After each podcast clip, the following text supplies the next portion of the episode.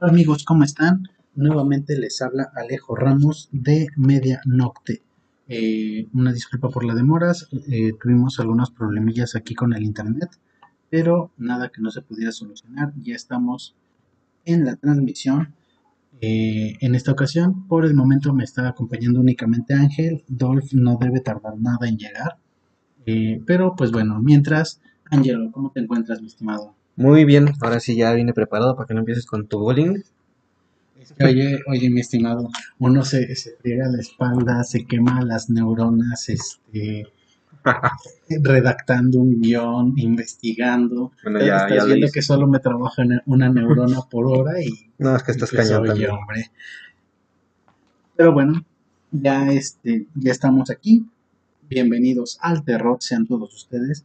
Y pues bueno, como pueden ver en el título y en la descripción de este video, eh, pues voy a hablarles un poquito acerca de los críptidos. Mi estimado Angelo, ¿qué- ¿tú sabes qué son los críptidos? ¿Tienes alguna noción de, de este tema? La verdad, nunca había escuchado sobre críptidos. Me suena, no sé, como mitad hombres, mitad otra cosa.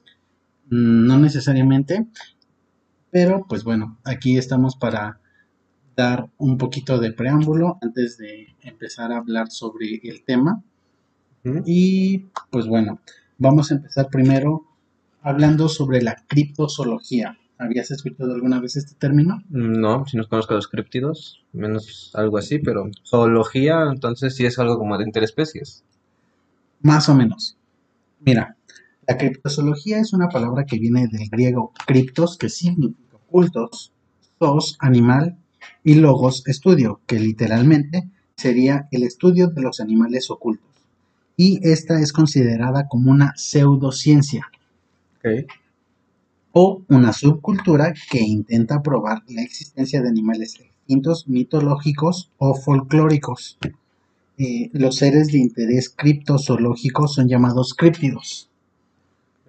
Es decir, todos estos animales que, de los que no se tiene una evidencia concisa o real de que existan, eh, o seres extintos que se pretende, eh, digámoslo de alguna manera, comprobar que pues realmente no están extintos. Entonces, eh, este término de críptidos fue acuñado por John Wall en 1983. Esto incluye a especímenes, como te comentaba, vivos de especies presuntamente extintas como los dinosaurios no aviares o animales que carecen de evidencia pero aparecen en mitos, leyendas o reportes oculares. Por ejemplo, si yo menciono eh, dragones, este, uni- unicornios, entrarían en este concepto de que aparecen en mitologías, pero no tenemos rastro de que alguna vez hayan existido. Precisamente esto, el Jormungandr, este, todos estos este, animales mitológicos, incluso me parece que hasta los alebrijes podrían entrar como animales, este, bueno, como críptidos más bien, perdón. Cool. Exactamente. Entonces, eh, bueno, como, como bien lo comentábamos, algunos ejemplos son Pie Grande, el Chupacabras, o uno de mis favoritos, de hecho mi favorito, Nessie, el monstruo lago Ness. Exactamente. Y algunos animales salvajes que están lejos de sus zonas geográficas, como los llamados gatos fantasmas, que también se les llaman como grandes felinos alienígenas. Wow. Si de por Eh. sí los gatos dan cosa. Sí, sí. Eh, aquí, po- para los que no saben, este, tienen a dos personas que no, no les gustan para nada los gatos. Entonces, Excepto uno que alguna vez tuvo mi hermana que se comportaba como perro. ok, eh, tiene sentido que, que, que te guste ese gato en específico. Porque, pues bueno, como dices, actúa como perro. Exacto. Eh, Pero bueno, antes de continuar, ajá, dime. tengo que sacarlo. Alguna vez, ahorita que mencionaste a Nessie, yo llegué a leer, no recuerdo dónde, que Nessie, si se llega a probar su rastro de que existió, podría también considerarse que fue no, precisamente no un monstruo precisamente, sino eh, como una especie de dinosaurio que a lo mejor logró vivir un poco más para poder ser visto. Ahorita no te me adelantes, ahorita vamos para eso. Ok. Entonces, em, un saludo a April, Abril León, que ya nos está pidiendo hablar sobre el hombre polilla Mothman. April, danos chance. Em, bueno, la criptozoología no es una rama de la zoología, esto debe quedar bien claro. Y tampoco sus investigaciones forman parte de la antropología o los estudios sobre el folclore. Pues como ya lo dije, es una pseudociencia. Eh, entonces, desde su fundación en los años 1950 por los zoólogos Bernard, eh, aquí sí este, va a haber un poquito de bullying porque soy malísimo para pronunciar este tipo de cosas, pero va. Serían los zoólogos Bernard Heubelmans e Ivan T. Sanderson. Entonces, desde su fundación por estos dos zoólogos, se ha rechazado los enfoques científicos y sus adherentes son afines al creacionismo de la Tierra joven. Asimismo, son evidentes sus influencias recíprocas, recíprocas, perdón, con los que se ocupan de otras pseudociencias, como es la, este, el cazafantasmas o la ufología. Entonces, ya teniendo este preámbulo, ahora sí podemos adentrarnos como tal al tema de los críptidos. Y el primero de ellos, el tan solicitado Modman, el hombre polilla. El hombre polilla. ¿Quién es? ¿Mande? ¿Quién es? A ver, que tanto lo pide la señorita. Oye, no hables así.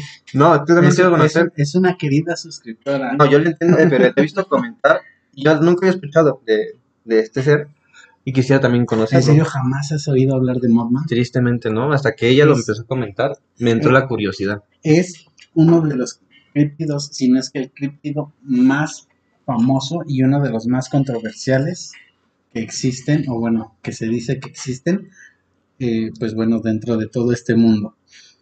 Entonces, se ha colocado como un miembro importante en la historia de las leyendas urbanas y como bien lo decía, de la criptozoología.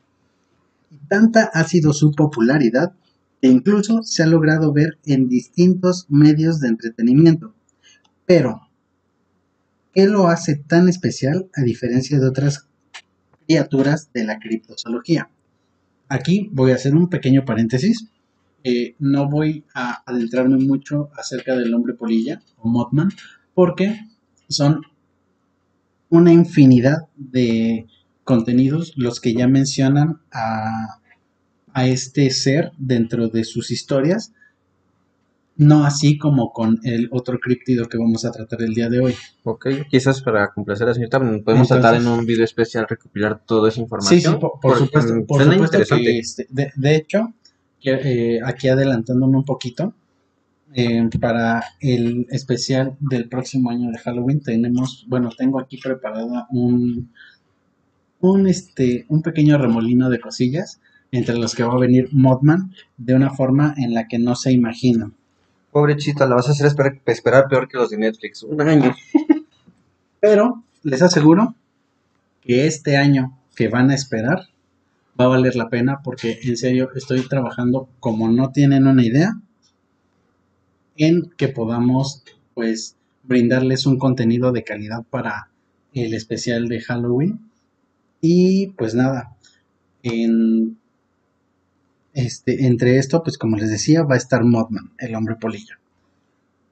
Entonces, repito, no voy a ahondar mucho en el tema de este ser, pero sí vamos a dar un breve chispazo acerca de lo que simboliza, quién es qué hace y qué lo hace tan especial dentro de, del mundo de los críptidos. Entonces, vamos, cuando hablamos, por ejemplo, de pie grande, podemos pensar en regiones montañosas de Estados Unidos, que es donde más se han reportado los supuestos avistamientos de este ser. Cuando hablamos del monstruo del lago Ness, Estamos inmediatamente en Escocia, por supuesto. Pues ahí es donde se originó la leyenda, porque vaya, el lago está en Escocia. Y cuando hablamos, por ejemplo, del chupacabras, es inmediato pensar en México y el sur de los Estados Unidos. Entonces, ¿qué quiere decir esto? Que dentro de los críptidos, pues todos tienen como un lugar geográfico específico en el cual se, eh, se encuentran, en el cual los pueden ver. Con Mothman no es así. Es muy distinto cuando hablamos del hombre polilla porque este ser no se conforma con un solo lugar y se han reportado distintos avistamientos de, este, de esta criatura en distintas partes del mundo. Desde el Japón hasta Estados Unidos, Mothman se ha presentado ante distintas personas. Viajero el muchacho. Exactamente. Eh, es un influencer en toda la extensión de la palabra este, este, este pequeño animalito, ¿no? Entonces, ahora que, que pues ya, ya saben qué es lo que diferencia a, a Mothman de todos los, los demás críptidos, pues vamos a ahondar un poquito más en lo que, en lo que representa este, este ser. Pero antes de eso, quiero darle la bienvenida y un saludo a mi amigo el señor Dolph Mora. Dolph, ¿cómo te encuentras llegando en este momento? Súper puntual. El de siempre haciendo lo de siempre. Básicamente. Una disculpa. ¿Algo que quieras decir a nuestro amable público de seis usuarios que nos están escuchando en este momento? Podrían ser más, pero pues me quedé sin pila y pude haberle dicho a más personas. Digamos, o como yo le digo, una noche en mi vida. Eh, Sí, básicamente, eh, la persona más negativa que conozco ya arribó a este lugar. Entonces, pues bueno, después de este breve paréntesis, continuamos con el hombre polilla. Entonces, si bien hay quienes creen que este extraño ser puede ser un ave muy grande que la gente confunde con un ser sobrenatural, y obviamente podría ser el caso, muchos creen que este ser es un mensajero de las calamidades, pero más que un solo ser, hay quienes piensan que en realidad es más de uno y que esta especie es un animal aún sin clasificar. Dentro de los desastres que supuestamente ha anunciado con sus apariciones, tenemos el desastre nuclear de Chernobyl, el hundimiento del Titanic e incluso los terremotos de Japón del 2011 que desencadenaron en tsunamis. Sí, o sea, hasta en eventos claves tuvo. Sí, eh, aquí hay algo bastante interesante y es que hay mucha gente que, que ha reportado que ha visto al hombre polilla, pero no lo, no lo ven tanto como un mensajero de calamidades, esas personas, sino como alguien que les avisó que no deberían estar en cierto lugar a cierta hora porque iba a pasar algo mal. O sea, el hombre polilla es como ese, eso que dicen de la polilla negra, que si se mete a la casa es una, al presagio, un presagio malo. Así. No exactamente. O sea, Me sonó así. Es muy similar, sí, pero no es eso a lo que se refiere. Mothman es un mensajero de, de fatalidad, sí, pero las personas a quienes se les ha aparecido les ha provocado que se alejen del lugar donde se supone que están para, más bien del lugar donde se suponía que deberían estar y eso les ha evitado ser parte de esa tragedia. Eh, algo bastante característico de, de Mothman es que, eh, bueno, no, no lo había explicado, físicamente es como un hombre con alas, pero la, su cabeza es igual a la de una polilla, con ojos rojos brillantes y que muchos eh, atestiguan mirarlo a los ojos es algo hipnótico. Y vamos aquí, a la razón de su fama a nivel mundial. Y es que es cierto que este ser podría ser solo una leyenda, como el chupacabras, que a pesar de que muchos dicen haberlo visto, no es prueba realmente de que existe. Pero Mothman, a diferencia de muchas otras, su fama es de nivel internacional. Sí, con lo que dijiste, todo el mundo. o sea, Sí, sí, sí, sí, en, en absolutamente todos lados ha aparecido. Me parece que incluso en el, en el norte de, del país, este, de aquí de México, también ha aparecido. Mortosfield nos pregunta que si es como la alerta sísmica. Sí, es básicamente, básicamente como la alerta sísmica.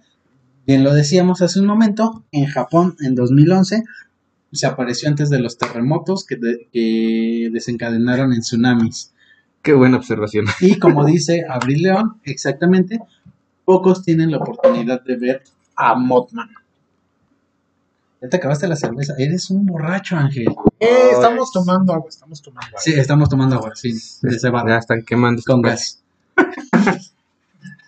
Fíjate, patrocínanos. Abuelito, si me estás oyendo, no es cierto, me están mintiendo. Bueno, eh, sus apariciones constantes en distintas partes del mundo es lo que lo ha llevado a ser conocido en países con culturas tan diferentes las unas de las otras. Todas coinciden en los mismos aspectos, lo que les decía, alas grandes, cuerpo humanoide y una cabeza encogida con unos ojos rojos que brillan en la oscuridad y que mirarlos pues causa un efecto de hipnosis. Como curiosidad, este personaje se ha mencionado como un grupo de criaturas llamadas Mothman en la serie de los archivos X. Además, ha aparecido como enemigo en los juegos de Castlevania y en las sagas de Shin Megami Tensei y Persona. ¿Cierto? Sumado a esto, también se puede ver en Fallout 76, pues este se desarrolla en West Virginia, Virginia, Virginia. eh, lugar donde se dice que inició la leyenda en 1966 y se cree que al igual que Pie Grande, este ser se puede encontrar en el desierto de GTA San Andrés. Eh, pero pues el de pie grande de por sí son mods. Pero bueno, ¿para qué entramos en videojuegos si este no es el tema aquí? Sí, por supuesto. Pero bueno, como les dije, no voy a profundizar mucho en Mothman porque es un ser que prácticamente se conoce en todos lados y que en serio tiene un chingo de contenido eh, en el que lo, lo ejemplifican. Así que ahora vamos a pasar a otro críptido que personalmente amo con mi vida, es mi críptido favorito. Vamos a hablar de el monstruo del lago Ness, Nessie. Yay. Y no me refiero al jugador argentino de fútbol. Ese Ah, es no Messi. mames. Ese es Messi. A ratos me preguntan y tengo dinero. Bueno, Nessie es un animal legendario que, como su nombre lo indica, se dice habita en el lago Ness, un profundo lago de agua dulce cerca del centro, perdón, cerca de la ciudad de Inverness en Escocia. Junto con Pie Grande y el Yeti, Nessie es quizá el misterio más difundido de la criptozoología.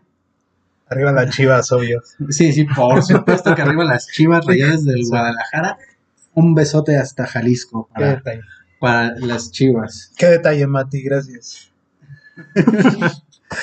Este, bueno, la leyenda de los científicos y otros expertos afirman que las pruebas que apoyan la existencia de Nessie no son convincentes y consideran dichos informes fraudes o identificaciones erróneas de criaturas reales. Entonces, vamos a pasar a la historia de los avistamientos del monstruo del lago Ness. Durante los siglos desde hace, perdón, durante siglos desde hace unos 1600 años, hay rumores de un presunto gran animal o monstruo que mora en el lago. Aunque la precisión, credibilidad y veracidad de tales historias siempre ha sido cuestionada. Muchos habitantes locales argumentan a favor de la existencia del monstruo del lago Ness, sin embargo, muchos escépticos sugieren que más bien los rumores de Nessie existen en su gran mayoría para fa- favorecer a la industria turística y al folclore local de. La historia de los supuestos avistamientos y creación del mito del monstruo del lago Ness en orden cronológico sería la siguiente. La referencia más antigua conocida sobre una misteriosa criatura presente en el río y en el lago Ness se encontraría en la vida de San Columba, o en latín, Vita Columbae, que es un texto del siglo VII, donde se describe que en el año 1565 San Columba habría salvado a alguien que supuestamente estaba siendo atacado por un animal en el lago. Sin embargo, muchos críticos han cuestionado la credibilidad de esta historia, pues existe otra historia con características igual de fantásticas donde se dice que Columba habría matado a un hombre salvaje, todo con el poder de su propia voz. Exactamente. Igualmente, algunas personas han asociado como primeras referencias a algunas leyendas locales sobre unos míticos caballos acuáticos llamados kelpies que se dicen locales sobre unos míticos ah, de- de- de- de- Ya, sí, el que no sabe sí, leer perdón, discúlpenme. Ah, pues sí. que se dice habitarían en las profundidades de este lago. En ambas referencias se destaca que a estas criaturas no se les atribuyen las mismas características anatómicas que actualmente son atribuidas a Nessie. Luego de esto, la primera descripción moderna surgió hasta el año de 1868, cuando un artículo publicado ese mismo año en el Inverness Courier ¿Qué? Apreciar por ahora. Ah, sí, sí, no, no te preocupes. Eh, es- eso, eso pasa cuando no vienes a las transmisiones. Entonces, mamón. este, no. El mamón. Me dio Aquí miedo, decía, decía que se iba, que se iba a acabar, güey. Apenas está llegando la banda y ya se va. No, ya se fue. Es que llevas tú y todo sale mal. Sí, sí, es que. Ya vete, por favor. Ah, perdón. Te mando un Uber a tu casa. Entonces, eh, esta aparición fue en un artículo publicado en el año de 1868 en el Inverness Courier, que es el primero en referirse a rumores acerca de la existencia de un, y cito, pez enorme u otra criatura en la profundidad de las aguas. No profundizaron mucho, de hecho busqué este, este artículo, no lo encontré. Eh, sí existen registros acerca de la existencia de este, de este periódico escocés, pero para nada. Tú también te acabaste la cerveza, cabrón. So- soy el único que no es un alcohólico aquí. Ajá. Sí, básicamente. Ahí está bien. Entonces, no encontré este artículo, pero sí encontré evidencia del, del diario y de hecho más adelante va a ser muy importante su... su- su- su- Eso. sí, eso. Eso. Va, va a ser muy importante su existencia para la historia de Nessie. Ok. Luego, en 1930, el periódico Northern Chronicle publicó una noticia titulada Una extraña experiencia en el lago Ness, en la que contó la historia de dos pescadores que decían haber visto un animal que produjo un gran remolino cerca de Tor Point. Tampoco encontré este, Artículo. este artículo y a diferencia del Inverness Courier, eh, de este diario no encontré ninguna evidencia de su existencia. Luego, en 1932, Kay MacDonald afirmó que había visto una criatura similar a un cocodrilo remontando el lago Ness. Esto tampoco es una evidencia, digamos, fehaciente de la existencia de, de Nessie, porque pues únicamente son palabras. Ve los comentarios, no mames. Eh, ¿Qué? También Tomás, ¿qué te haces? ¿Qui- ¿Quién es Eric Isaac? Es, es el. Ah, qué pedo, un saludo al Virgen. Eh, Oye, yo estoy aquí. Eh, dicen que Adolfo la croma, definitivamente sí. Eh, yo solo vine porque el título decía piedra grande. Ok, este. Güey, o sea, sí, sí siento feo, güey. Lamento mucho las, las personas que, que traigo, güey. Es como. No te preocupes, esto es tirpe. No tienes que avergonzarte de tu estampa. Ah, vale, ve. Luego, ahora sí llegamos a la parte, digamos, importante.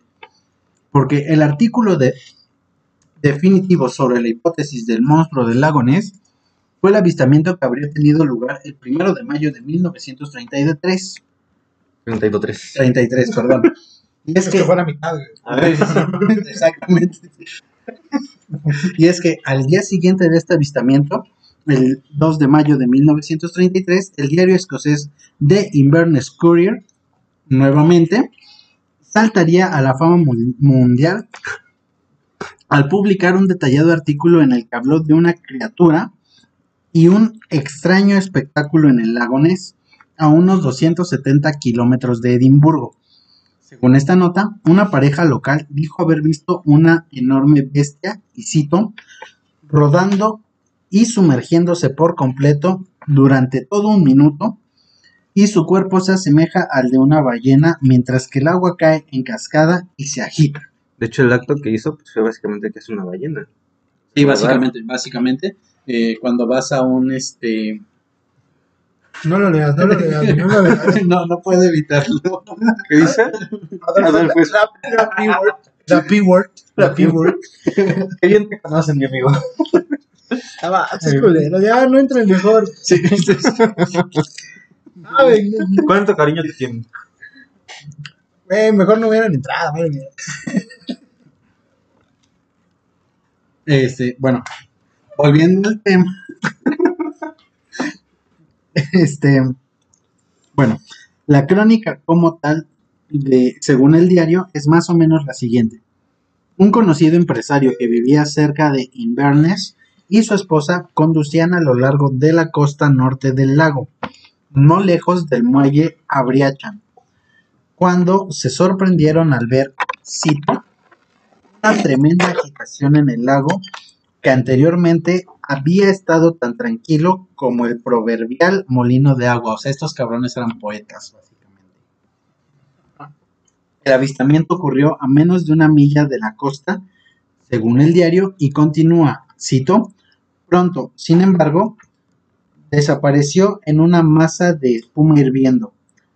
Ambos espectadores confesaron que había algo extraño en todo el asunto, porque aparte de su enorme tamaño, la bestia, al dar el paso final, envió olas que fueron demasiado grandes como para solo haber sido causadas por un vapor que pasaba.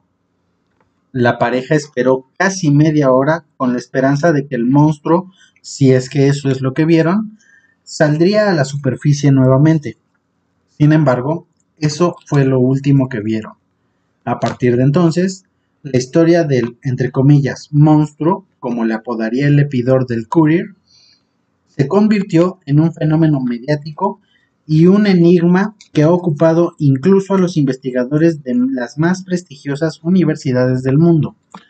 Los diarios de Londres enviaron inmediatamente corresponsales a Escocia e incluso un circo ofreció una recompensa de 20 mil libras esterlinas por la captura de la bestia. Más tarde, en el año, eh, en el mismo año, A. H. Palmer, quien atestiguó una vez. Así no puedo trabajar. Así no puedo Están trabajar. buenos los comentarios, lo siento. Tenemos un comentario. Ah, güey. Había uno acá. ¿Dónde, güey? El que- el dice que no toma. El que dice que no toma, pero se traba más que los demás. Ah, sí, es. güey. Sí, por supuesto que sí. Ah, pero es que yo soy el que está leyendo en este momento. Ah, pero cuando Pero yo espérense que estos cabrones empiecen a leer a ver si es cierto. Ok, ok. Manden un saludo a mi amigo el Virgen. Ah, por supuesto, por supuesto, un saludo al Virgen, al Folk Mom, obviamente. Está bien, está bien que no sepan el contexto. Ok, sí, por supuesto. Mm, Aquí nos dicen que la única bestia aquí es el señor Adolfo. Definitivamente, dentro de este podcast, esa es la única bestia que existe.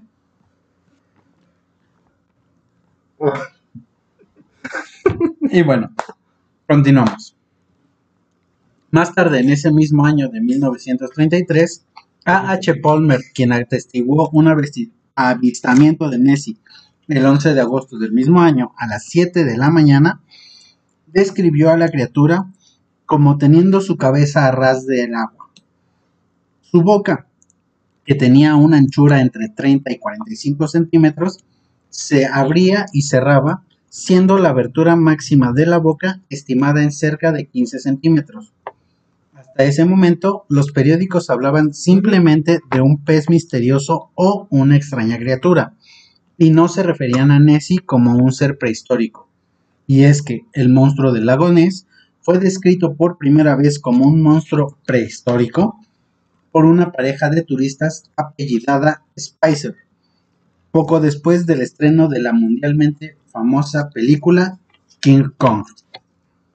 En esos años, sumergió al público en una auténtica monstruomanía a través de todo el mundo.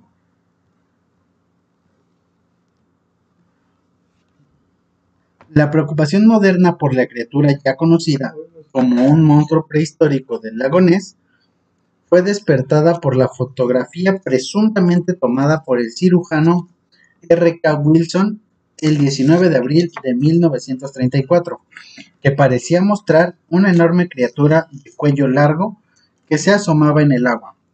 Décadas más tarde, el 12 de marzo de 1994, el yerno de Marmaduke. Wetherell, perdón si estoy pronunciando mal, No te preocupes, yo también me pasó la vez pasada con los nombres. No, Eh, yo no los perdono, son la mamada.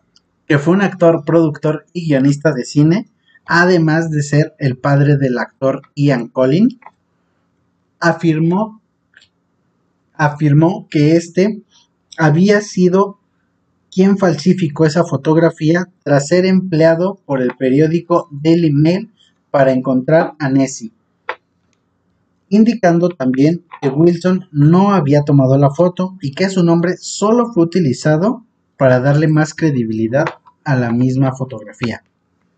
Em- Ajá. Es que ese es el problema. Luego, hay tan, o sea, sí se hizo muy popular, pero para poder probar algo cuando ya está lleno de mitos, de, de gente llamando la atención para. Más que nada para eso, para ganar fama a base de la historia. Mm, sí, sí es este, es algo que pasa muchísimo, eh, especialmente tratándose de, O sea, pasó con de Grande, leyendas, pasó- de críptidos y le restan seriedad a este tipo de temas para las personas que sí nos interesan. Eh, es como lo que pasó con Carlos Trejo y los este y los fantasmas o los Warren y los fantasmas que pues básicamente le dieron la, en la madre al O sea, el género. al Ajá, concepto. Sí, Exacto, exactamente concepto. al concepto. Porque llegan estos charlatanes que solamente buscan hacerse de dinero y pues vale madre. Exacto. Vale madre, mandan a la chingada este tipo de este tipo de temas. ¿Y se hacen los ofendidos después? Ajá, y después se hacen los ofendidos, como Carlos Trejo que empieza a aventar botellas Eh. de agua al pajarito Adame sin albur. Ah, chale. Quemando a la banda. Este, bueno, continuamos. Mm, el, el último avistamiento más, digamos, conocido fue en 2014, pues varias personas aseguraron haber visto a Nessie en unas imágenes aéreas publicadas por el servicio de mapas de Apple. Gary Campbell, el presidente del club de fans oficial del monstruo del lago Ness, se ha mostrado muy contento con las imágenes, pues dice que tal vez tengamos más visitas de cazadores de Nessie, y con cazadores nos referimos a personas que buscan tomarle fotos. Nunca ha sucedido. Y- Según yo, nunca ha sucedido. No, pero eh, es que hay muchas fotos que presuntamente son de Nessie, pero eh, pues, pues definitivamente son este pues son, son falsas o están demasiado lejos como para poder ser evidencia de algo. Entonces, La típica foto tomada con el Nokia de hace quién sabe cuántos años, ¿no? sí, sí, exactamente, con, con el, Güey, exactamente. con o el reloj Casio. Exactamente, Eso. es lo, es lo que sucede, güey. O sea, sucede algo bien, Fantasmas, bien- ovnis, fantasmas, ovnis, algo bien cabrón, güey. Alguien tiene la gran idea de tomar el pinche video con una calculadora, güey. No, Obviamente se va a ver de la chingada. Con Eh, un abaco, güey. ¿Qué pedo, No, Brian? Bueno, en realidad, lo que es esta imagen tomada por el por, por el sistema de, de mapas de Apple, pues ya se aclaró que es solamente la estela de una embarcación de tamaño promedio. Uh, Exactamente. qué de- tristeza también de para hecho, el que se emociona mucho. el- Sí. Sí, este Gary Campbell, Exacto. Como, como la lata de, de cremas de... Epa, epa, epa, epa. No nos están patrocinando sin nombres, güey. ¿Por qué no? Yo, yo quiero que me patrocinen, ¿no? Así nada más que están mencionando cosas que no. Ok, este... Mayonesa McCormick. Ay, no babosa, era Helmas. Bueno, después de esto tenemos algunas hipótesis sobre su origen. Y es que muchos piensan que puede tratarse de un plesiosaurio. Eso es a lo que me refería. Eh, exactamente, es a lo que a lo que está de lo que nos estabas Sería hablando. como hace que lo más coherente, lo más lógico. Bueno, desde- viéndolo desde un punto no tan. ¿Cómo lo llamas? fantástico, conspiranoico. Ajá. Un ser que vivió de aquella época lo suficiente como para ser visto. Aquí va. La mayoría de las descripciones sobre el aspecto del monstruo indican que existiría una criatura que se asemejaría a los extintos plesiosaurios, unas criaturas acuáticas prehistóricas. Así, la descripción moderna que se le da normalmente sería similar a la que presentan los fósiles de plesiosaurios pertenecientes a la era mesozoica, que indican que este animal prehistórico debió ser un animal físicamente enorme, con un cuello alargado, una cabeza pequeña y dos pares de aletas de propulsión bajo el agua. La debatida hipótesis... Perdón. Sí, la debatida hipótesis de la conexión de plesiosaurio con el monstruo del lago Ness tiene COVID. Que no se puede decir eso. Que dijo adiós monetización. Por ¿Cuál monetización, güey? No has llegado a los mil suscriptores. Vamos a mis compas comentando pendejadas. Digo que. Son los cuerdas. Pues, pues es que si son tus compas, ¿cómo quieres que comenten otra cosa, güey? Eres de lo que te rodeas, cabrón. Sí, que se la pelan, dice. Todos y cada uno. No, Y al mismo tiempo, no por turno. Ah, no, pero si ustedes nos están viendo, güey. de hecho. Perdón, discúlpenme. Una disculpa a todos, a todos los quiero, menos a Adolf. Hasta A carnal. Adolf lo amo. Tremenda revelación. Mm, Todos lo saben. Ve aquí detalle. Él le pidió su Uber en el hotel. Ah, sí, yo, yo le mandé un Uber al hotel Adolf, Ah, para que pudiera llegar hasta acá. ¿Cómo odio mi vida en este momento? Bueno. Sin embargo, los científicos e incluso actualmente también la gran mayoría de los criptozoólogos sugieren que la hipótesis de que el monstruo del lago Ness no sea realmente de la especie de un plesiosaurio. Esto porque se presenta como altamente inverosímil y entre las razones dadas destaca que se necesita tener una colonia de crianza de tales criaturas que pudiesen experimentar una supervivencia a largo plazo. Y junto con el hecho de que los plesiosaurios necesitaban emerger a la superficie para respirar, esto daría lugar a avistamientos más frecuentes de los que se han divulgado en la actualidad. Luego, muchos biólogos también señalan que el lago Ness no es lo suficientemente grande o productivo para tener una biomasa que pueda mantener a una sola familia pequeña, aunque sea, de estas criaturas. Por otra parte, el lago fue originado como resultado de una glaciación geológica reciente y estuvo en estado sólido y congelado durante la era de hielo. Es decir, probablemente Manny, Scrat, Sid y Diego caminaron por ahí durante aquellas épocas. Mal chiste, lo sé, discúlpenme, los amo a todos.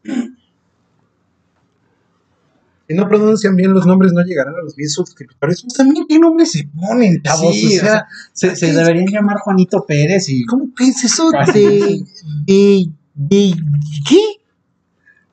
este, no, ya, ya la Ah, ya la cagaste. cagaste. Sí, sí, Ya, ya. ya, ya, perdón. Este, Ya, que me derman toma, toma tu lata vacía y vete. ya, que me favor. como a los perritos.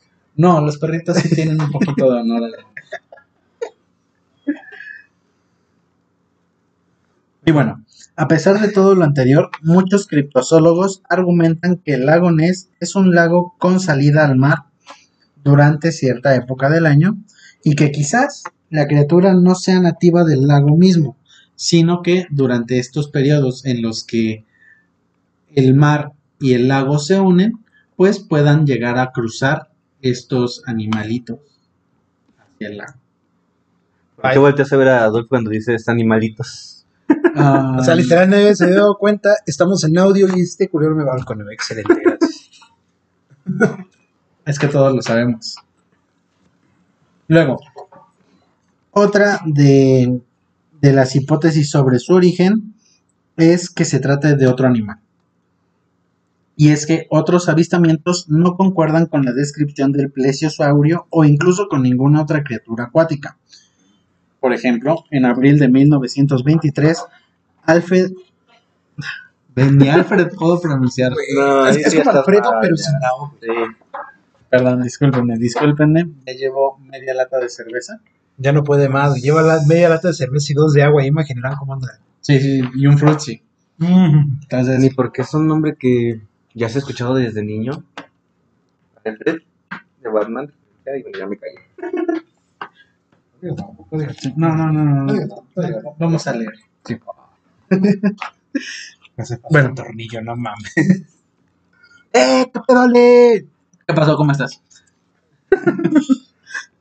No, la otra, Aldi. Cállate. Ah, güey. Bueno, ¿No ves que no se concentra, Pale? sí, exacto. Bueno, Alfred Cruikshank afirmó haber visto una criatura de 3 a 3.5 metros de largo con un lomo arqueado similar a un elefante que cruzaba la carretera frente a él mientras conducía su coche. Otros avistamientos reportan criaturas más similares a los camellos o caballos, que pues básicamente no tendrían nada que pinches ver porque esos no están en el lago, ¿verdad? No sé, pero yo quiero de la que fumó antes. Sí, yo también, yo también. Y bueno, André, sí. Otra, otra de estas hipótesis es que se trate de una identificación errónea, y es que esta hipótesis sobre la naturaleza exacta de los avistamientos de Nessie es variada. Se le atribuye a la pareidolia, que es un fenómeno psicológico donde un estímulo vago y aleatorio, habitualmente una imagen, es percibido erróneamente con una forma reconocible. ¿Qué quiere decir esto? Es como un mecanismo de nuestro cerebro cuando ve algo extraño, trata de encontrarle la forma de algo. Por ejemplo, cuando vemos a Adolfo, tratamos de encontrar la forma de un humano. Este parece que está exponiendo en la escuela. Somos el equipo 2 y venimos a exponer sobre los métodos anticonceptivos. Que definitivamente los papás de Adolfo no supieron Este aplicar. carnal, no. Eras hijo no deseado, ¿verdad? Ay, karma.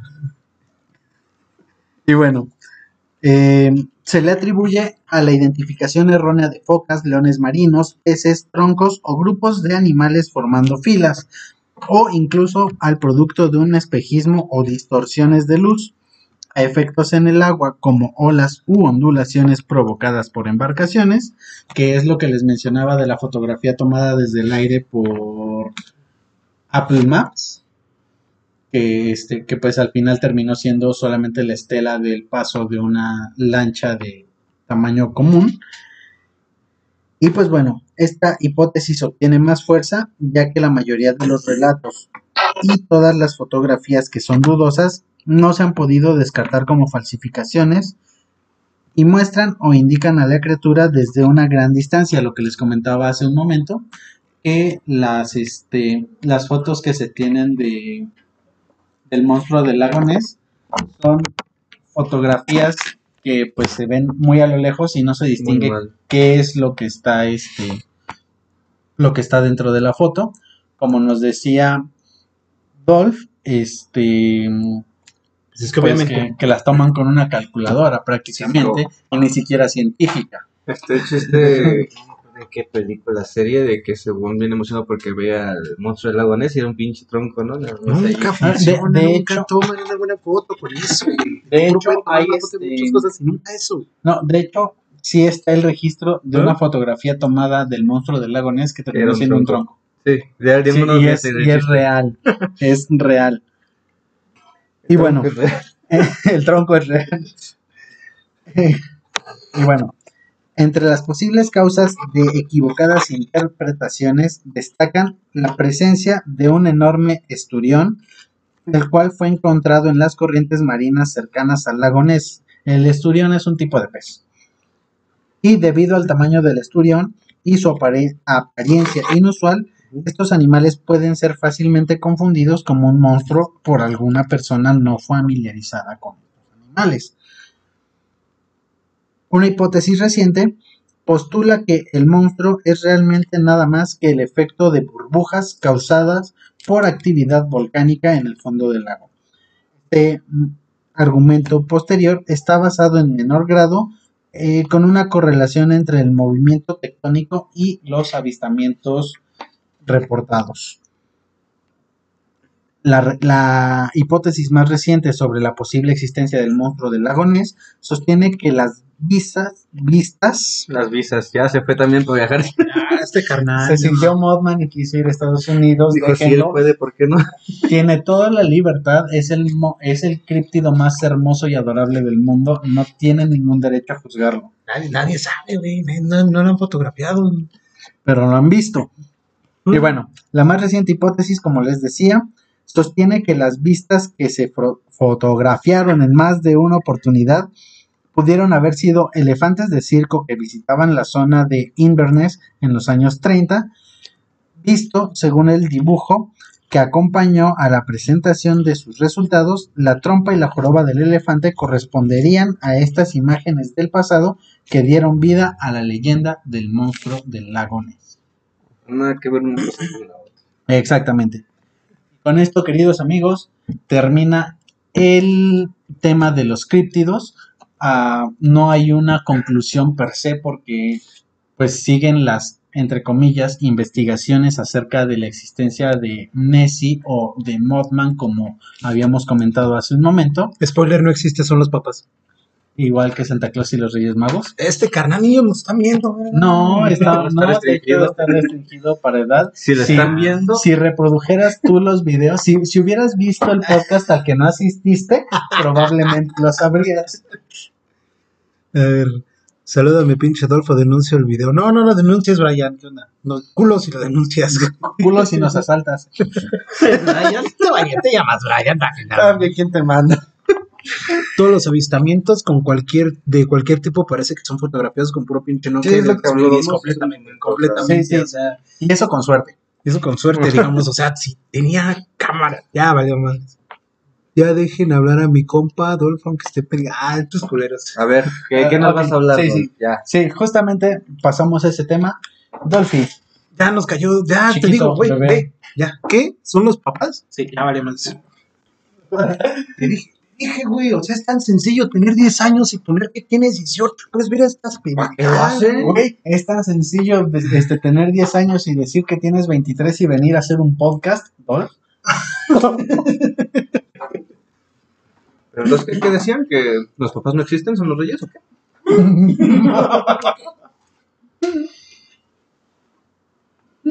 Y pues bueno, ahora viene eh, el tema de mi nalguita, mi novio, mi todo, Dolph. Este carnal van a creer que soy hijo. ¿Y no? ¡Oh! La J-Word. Ya la cagué. Pero no se ha escuchado. este, ¿le puedes poner un beep cuando se suba de nuevo a Es en vivo. Ah, eh, sí. ¿Sí? Ok. Ah, sí, en ese momento sí, obviamente. Sí, Bueno, Pero qué hueva. Dolph, ¿de qué nos vas a hablar hoy? Nada, ya te vas. Bueno, adelante. Buenas tardes, yo soy Dol. Soy el equipo 2 y me tocó hablar sobre el medio ambiente. ¿En medio qué? Cállate ya. bueno, a mí me tocó básicamente hablar sobre el tema de los lugares embrujados y obviamente investigué sobre los temas, los lugares este, embrujados en la Ciudad de México porque para Sí, empezar, porque cuando te toca hablar de lugares embrujados, investigas sobre lugares embrujados, ¿verdad? obviamente sí. obviamente tiene que ser pues aquí en la Ciudad de México porque uno, qué pinche hueva estar buscando en otro lado. Eh, recuerda que tenemos personas que nos están escuchando desde Sudamérica. Lo sé, lo, lo agradezco, o sea, me refiero a el problema soy yo, o sea, Aprovechamos el- para mandar un saludito a Oh, oh, oh, oh, o, o a nuestras amigas. Tus de- amigas, exactamente. Exactamente, nuestras amigas de Dimensions de la Tarot, que no sé si se pronuncia así, pero se oye bien chingón. De la Tarot. que por favor vayan a seguirlas a su página de Facebook, la pueden encontrar en la descripción de este video, al igual que todas las redes sociales de eh, este podcast. Así que les damos 10 segundos, aquí este, nos vamos a quedar en silencio para que ustedes puedan ir a seguirlas y a seguirnos a nosotros también. Vámonos. Ya digo. Pararara, para, para, pam. Pararara, para, Ya cállate. Espero. Ok, ya, ya terminaron de, este, de seguirlas, que bueno. Dol, ya, sí, este, por favor deja de interrumpirte tú mismo. Bueno, verán, como les estaba contando. No, no nos decís eso, André, por favor. Dice, no se burlen de él, que les puede salir un hijo igual. No, No. también mejor. Ah, Eso es una mentada de madre. Güey, por favor, este, bloquealo. Bloquealo. Vamos a ver what else we have ya, over ya- ya here. son este, palabras mayores. Todos sabemos que la ¡Ay, cámara! De, de- de- de- ni, se, ni, se, ni se puede pronunciar eso. Tú también, güey. Ni se, ni se entiende esa madre. Pónganse nombres no- normales. Y sí, por favor, no se inventen nombres como. ¿Qué dice? ¿La Dayana? La Dayana Villa de.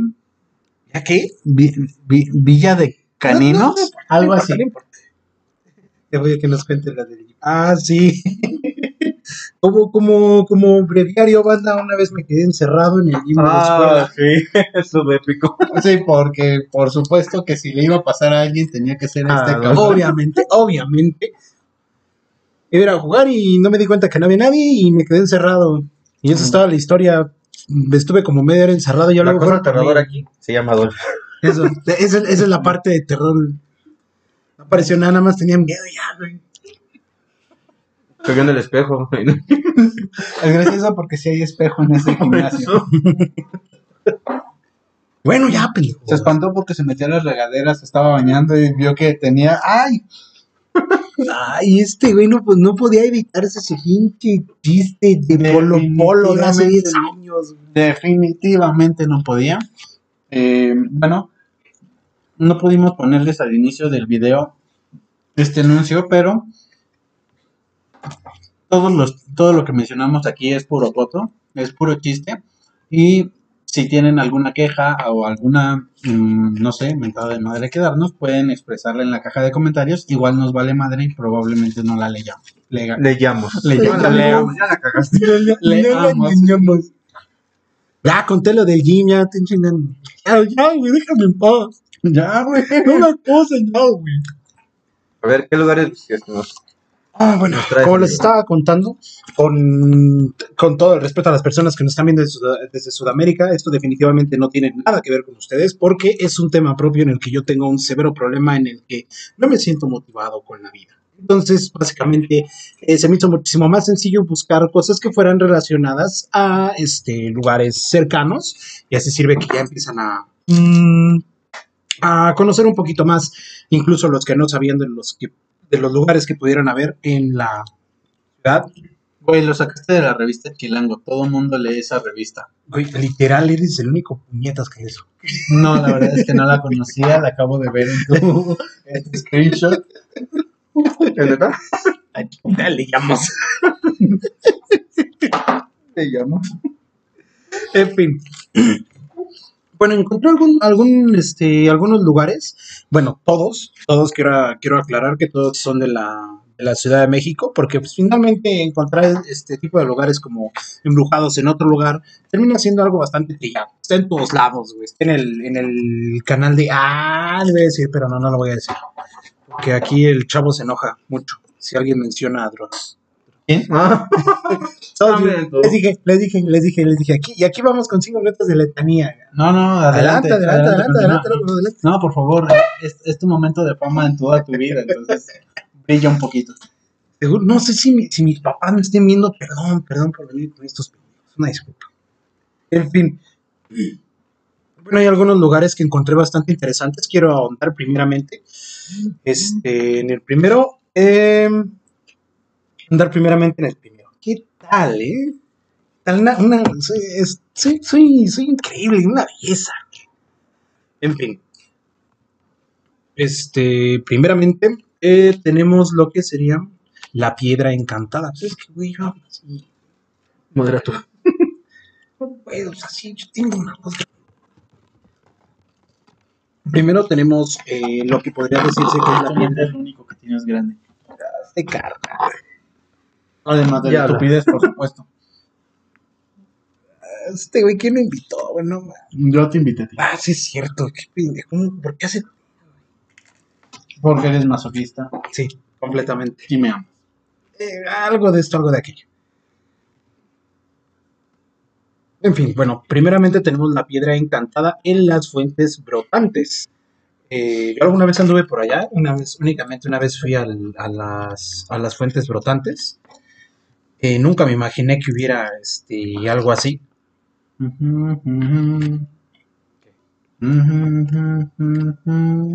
Este carnal, ¿qué haces? güey? Nada, de, de ella va a entender. Madre. Ella, si entiendes, ya, contéstale, contéstale, contéstale al chavo ya que... Ya cállate, continúa. Bueno. Estos güeyes, ya la conté, güey, ya. Ya conté la historia del Jimmy, estoy chingando. Finalmente tenemos el tema de la, este, bueno, la piedra encantada. Se supone que en las, en la colonia, ¿Es esa de donde sacas una espada y te vuelves rey? no, no, no, no, no, ese, ese es otra, güey. La cosa que tiene esta piedra, güey, lejos de estar encantado, que tenga algo chido, es que Es está como- es que está como mal. Ándale, miren, y están preguntando por la piedra, y ya la estamos sacando. Esa piedra es- está como maldita. Cuenta que se encuentra en medio del bosque. ¿En dónde está? En las fuentes brotantes. En la colonia Fuentes Brotantes, en la alcaldía de Tlalpan. Todos sabemos que para empezar, en la alcaldía de Tlalpan este, hay muchísimas No cosas. mames, digamos, que esa madre toda, este, no es no, municipio. todavía parecería, parecería. Es que, es que la realidad es que Tlalpan es como la división perfecta entre lo rural y lo urbano, lo tradicional. No, tú estás hablando de Cojimalpa. No, bueno, también, un poquito de esto, un poquito de aquello. La cosa es que justamente. De ella en nos está diciendo que ella sí entendió la referencia. Te amo de ella, muchas gracias. Gracias, gracias, porque yo para variar no entendí. Gracias No. por darme la atención que no me dan en mi casa. I just don't get there. Ni en ningún lado. Ni en ningún lado. Una disculpa de ella, no entendí. En fin. Bueno, finalmente, eh, esta piedra, digamos que se encuentra en. Ya adentrándote a lo que sería en realidad el, como el parque de las fuentes flotantes. Yo tuve únicamente una- la oportunidad de ir una vez. Está este. Sí, te amo, Yolo. Este. Únicamente tuve la oportunidad de ir una, de ir una vez, no tuve la oportunidad ni el tiempo de, de profundizar tanto, pero resulta que el lugar resulta ser algo bastante agradable, bastante bonito. siendo como- toda tu vida. Exactamente, más o menos, más o menos. Y es algo parecido a lo que es el bosque de Tlalpan, güey. O sea, ¿Es el que nunca he ido? Ajá, básicamente. Pero ¿qué lo hace, qué lo hace especial? Sí, sí, Visiten, porque ya- visiten su ciudad, amigos. Ya, ya diste muchas vueltas Ajá. y no has llegado a ningún punto. ¿Qué lo hace especial? Quiero saber qué porquería. Ah, Bueno, si quieres Si mejor. dijiste que era un lugar maldito. Sí, me- mejor si quieres leer tus screenshots. este carnal. Eh, Gracias por la, gracias por la tremenda este Balconeada. balconeada. De nada, odio. te amo, ¿lo sabes? No mames, hizo No, el screenshot. Estos carnales, güey. Yo, yo conozco a mi raza. Te güey. quejabas a mí de que yo abrí Wikipedia. No mames, Wikipedia, qué pedo. Bueno, Wikipedia revista patrocina. Güey. Wikipedia patrocina. Revista Chilango, tú también. Todo el contenido de Dolph va a ser robado de ahí seguramente, así que... Probablemente entonces necesitaría que alguien me. Mientras vendían el Uber. ¿Cómo voy a hacer ni traía pila, man? ¿Y el celular? Este carnal. De No nada. traía. De nada. Buenas, Hola, buenas, Julián. Julián. Buenas, Julián. Este, este verga, güey, lo invité hace dos semanas. ¿Qué chingos iba a estar apareciendo? Gracias por hoy venir, Julián. Te quiero mucho. Hace dos semanas te valió, güey. Pues muchas gracias por venir, Julián. Ahorita te paso el número de este el número de cuenta de, de- del mío y ya ahí nos puedes este nos puedes mandar tu, tu superchats por supuesto Ah, Este carnal. pero ya vas a leer tus screenshots o no Bueno, finalmente en esta colonia se encuentra este, la piedra, la piedra este, encantada. Se dice que tiene algunos otros nombres, güey, que es como la... cómo la vendes Estos pendejos, güey. Al chile, al chile, te lo juro que si me hubiera encantado estarte interrumpiendo para que alguien te pelara, ¿verdad? Ya, ya, ya, dale, dale, dale. no me interrumpiste porque no Bueno. quisiste pasó tu momento Bueno, resulta que esta es la leyenda de la piedra encantada, güey, o de la piedra del diablo. Es más conocida entre los lugareños como la piedra del diablo, güey. De hecho, no o sea existen... que sí pega Sí, güey. Está cabrón, güey. Ahora existen variantes de la misma historia, güey, que incluso rondan por internet. Todas coinciden en la existencia de una roca enorme que nadie se explica cómo llegó a la zona, güey. se llama Dwayne Johnson No, bueno. No mames. En Y apenas, y bueno, cuando estaba haciendo la investigación busqué este, la- las fotos de la piedra en, en internet. No mames, es una, es una piedra enorme, enorme, realmente. No No, cabe en la no se encuentra. Sí, no no cabe la pipa Uno no, no, se, no se explica exactamente cómo es, que, cómo es que algo tan grande se pudo aparecer en medio de la nada. Bueno, no tan, ni tan en medio de la nada, en aquel entonces. Digamos que ahorita ya tiene un poquito más de sentido porque termina siendo un parque y hay piedras en la fila. Sí, en los En fin. parques, pero probablemente es, es casi seguro que te vas a encontrar piedras y piedrosos. Pero bueno, eh, sigo queriendo saber qué lo hace tan especial. Que llegó Sí, misteriosamente, pero ¿por Puta, qué está pues maldita? déjenme hablar, hijos de- Pues es que hablas mucho y dices poco, güey. Bueno, resulta que esta piedra, para empezar, se encuentra al lado de un riachuelo. O sea, que es como Como un río chiquito, sí. un río chiquito. Todos o sea, sabemos O sea, que es que, es que quién sabe, güey. ¿En Es serio? una- Yo sí entendí esa referencia. una, una cría de río, yo lo sé. Bueno, resulta que, Es de los resulta que se dice que Este comentario. los pioneros, güey, ellos se transportaban en piedras. Imagínate, güey, un canal de Cangrejo es nada mejor. Imagínate que te den risa los chistes del virgen, güey, no. Imagínate que no nos dé risa tu voz, güey. Finalmente, las narraciones dicen que este en ese lugar se dan diversos fenómenos paranormales, güey, que ¿Para incluyen paranormales. O sea, güey. para ti no. No. Que incluyen gritos, este, apariciones de entidades incluso, y lo que se menciona como más popular, güey, el rapto de niños. güey. Se Ah, supone no que mames, esa, eso es Michael Jackson. podría, ser en cualquier lugar de la ciudad. güey. Sí, por supuesto. Pero la cosa aquí está en que tú fuiste, entonces ahí están los, este, las, las apariciones fenomenales y todos los gritos, pues no mames, te ven y gritan. Este, Brian Patiño, ya dejen hablar a Dolphy, puta madre, perdón. Gracias, gracias, Brian. te amo. Habla, habla, pues. Ya, ya, va- vámonos de aquí, este. Sí, ya váyanse.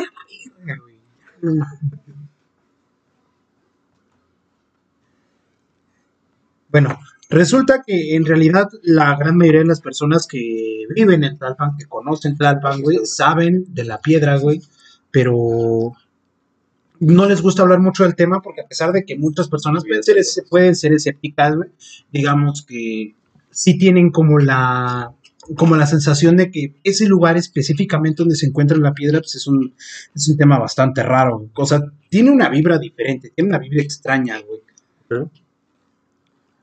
Y, eh, bueno, realmente este, se dice que la leyenda, la leyenda dice, sobre todo en el tema, como les mencioné, de lo más popular que era el robo de niños, güey. Este, Cámara, los lugares, quiero saber dónde ir a jugar la Ouija. Alejandra, por favor, cuando vayas, invítame. No hay pedo, yo pago el Uber, no hay bronca. Ya, exactamente lo que quiero saber. O sea, ah, dices mucho lugar, nos la leyenda, pero que ay, Bueno, se supone, se supone que en esta le das muchas vueltas al asunto. Pues dejan hablar, hijos de su chingada. Llevas 20 minutos sin decir nada, güey. Bueno, total. te robaron de. Güey, ¿cómo quieres que nosotros te dejemos hablar si los del chat no te dejan hablar? Ya cállense, culero. Ay, ay, ay. Un saludo a Eric Isaac.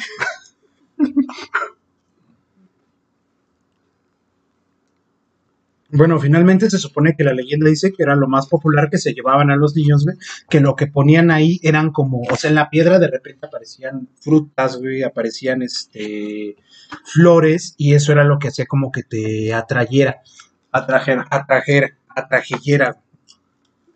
Entonces, se supone que eso era lo que atra- te atraía y salía y salía el salía el demonio, güey.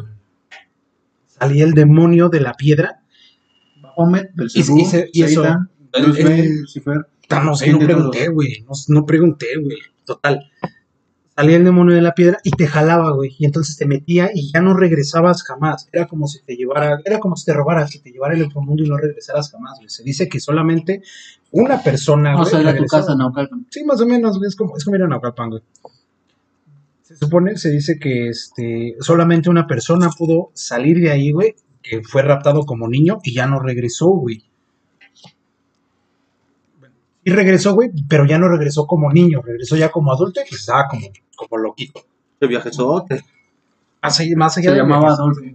más allá del viajezote, güey. Se dice, se dice, o sea, como te digo, es, es como la puerta del diablo. güey. O sea, no te llama exactamente con una voz este, grotesca, como uno lo pensaría, güey. Te habla más como un tema de este. Te habla como, como de una manera dulce para que te atraiga, güey. Y lo mismo lo que ves con las piedras, las frutas, te acercas, se supone que te jala, güey. Lo que ves con la piedra, a huevo tenía que ser.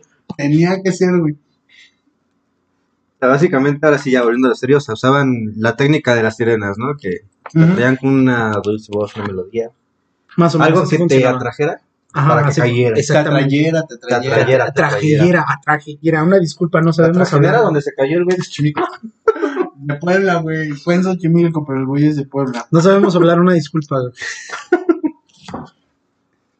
Finalmente, una de las versiones de la leyenda de la piedra dice que también este, ahí mismo se aparece la llorona. Entonces, Buen dato. ¿Dónde- ¿Qué parte de Tlalpan es? ¿qué parte de Tlalpan es? Es en, este, en la colonia de Fuentes Brotantes. Hay básicamente por ahí un, un parque que se llama este, Las Fuentes Brotantes. Muy recomendable si tienes ganas de ir a, este, a pasar una mañana muy bonita.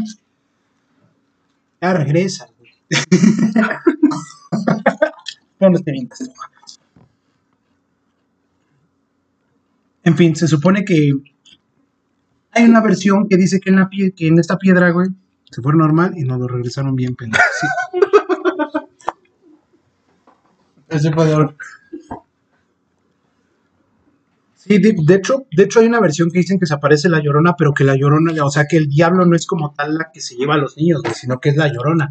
De hecho, la se dice- llorona se aparece en todos lados y eso lo entrecomillo porque realmente no hay. Bueno, es que es que es la es que es como una es como una versión de la historia que en, lugar de ser el diablo se aparece la llorona y la que jala la piedra a los niños es la llorona porque especialmente esos son los dealers. por eso no, pero sí, la llorona, la llorona es de todo su México. Todo, todo mundo dice que la llorona es de ahí. Lo dijo bien Frank en uno de sus monólogos. Vaya donde vaya. Ahí le dicen que es de ahí. Y sí, me ha tocado ver. Es como Beatriz Gu- Gutiérrez Müller, viaja a todos los pinches lados. Solamente que esta no, no nos exprime el erario, ¿verdad? Este carnal hablando de ya cállate, cállate, ya duérmalo como a los perritos, no mames.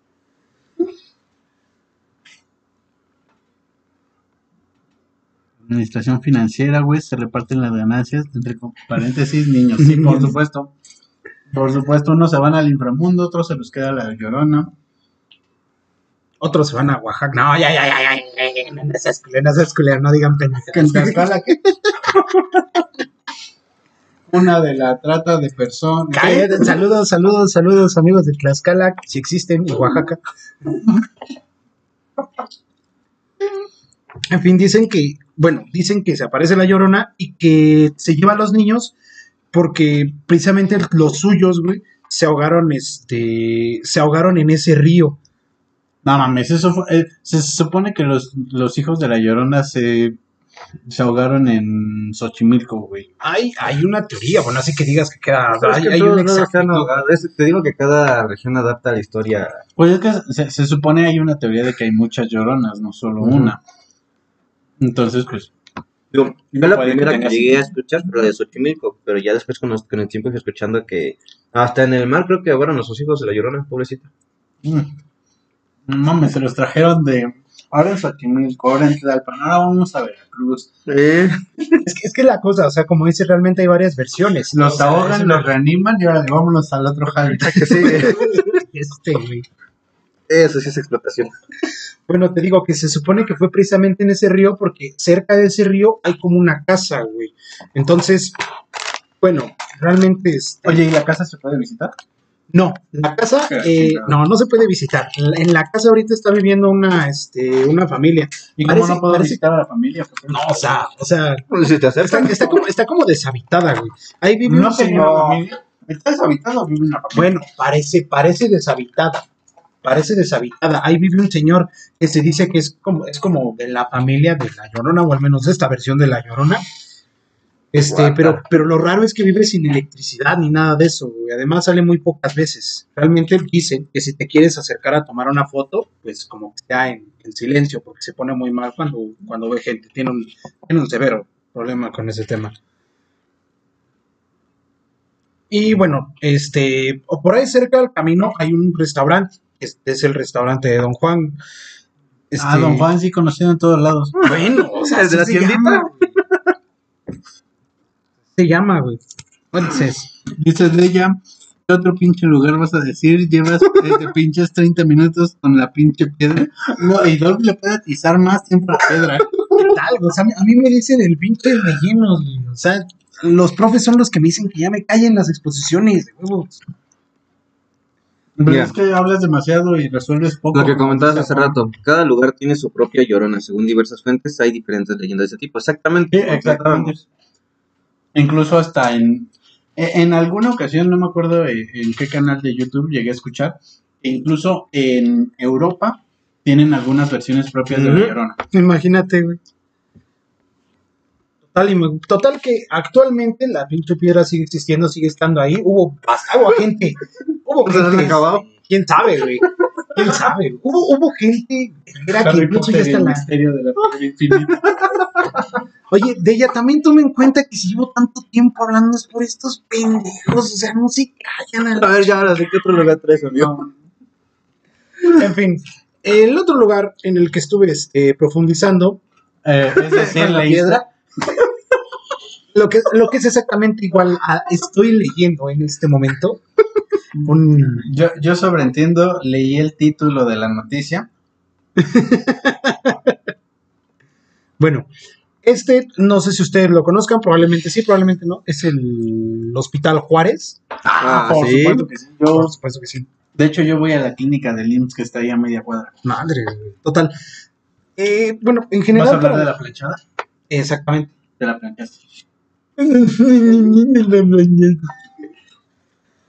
Bueno, para algunas personas, pues en general, como que los. De por sí los hospitales son tristes. O sea, todos los hospitales tienen una vibra pesada, güey. Sí, por Es la supuesto. realidad. güey. Pero yo no la este- puedo cargar por mi columna. me vieron a este pendejo, le rompieron la columna, pobre.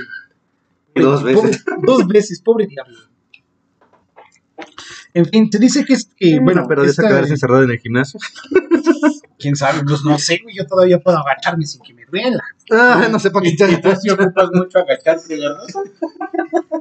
Ok, ok, ya me empeñé, ya me empeñé, Sanito. Parece te agachas. Ya me chingué, ya me chingué. O sea, te lo juro que si algún niño de secundaria pudiera vernos, estaría cagándose de risa, güey. Está chingona tu cuchara, güey. Así como nosotros. Dale, dale, a ver. Total, este lugar tiene un- una vida extraña precisamente por lo que comentaba eh, Alejo del tema de la planchada. Es una leyenda que surge precisamente de este hospital. Eh, era el año de 1847.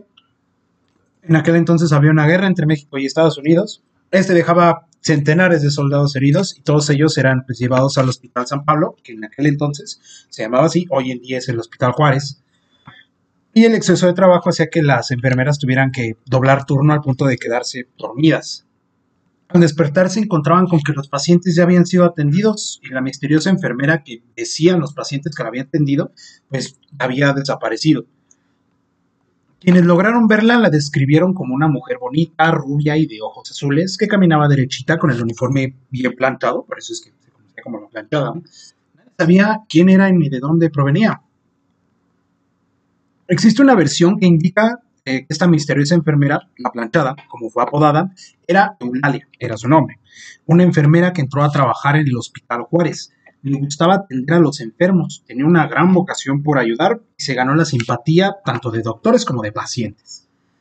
En ese hospital, Eulalia obviamente cometió el error que todos cometen, se enamoró perdidamente de un doctor llamado Joaquín. Yo no me he enamorado de un doctor que se llama Joaquín. Las enfermeras, güey, ¿se entendió? Ah, yo sí.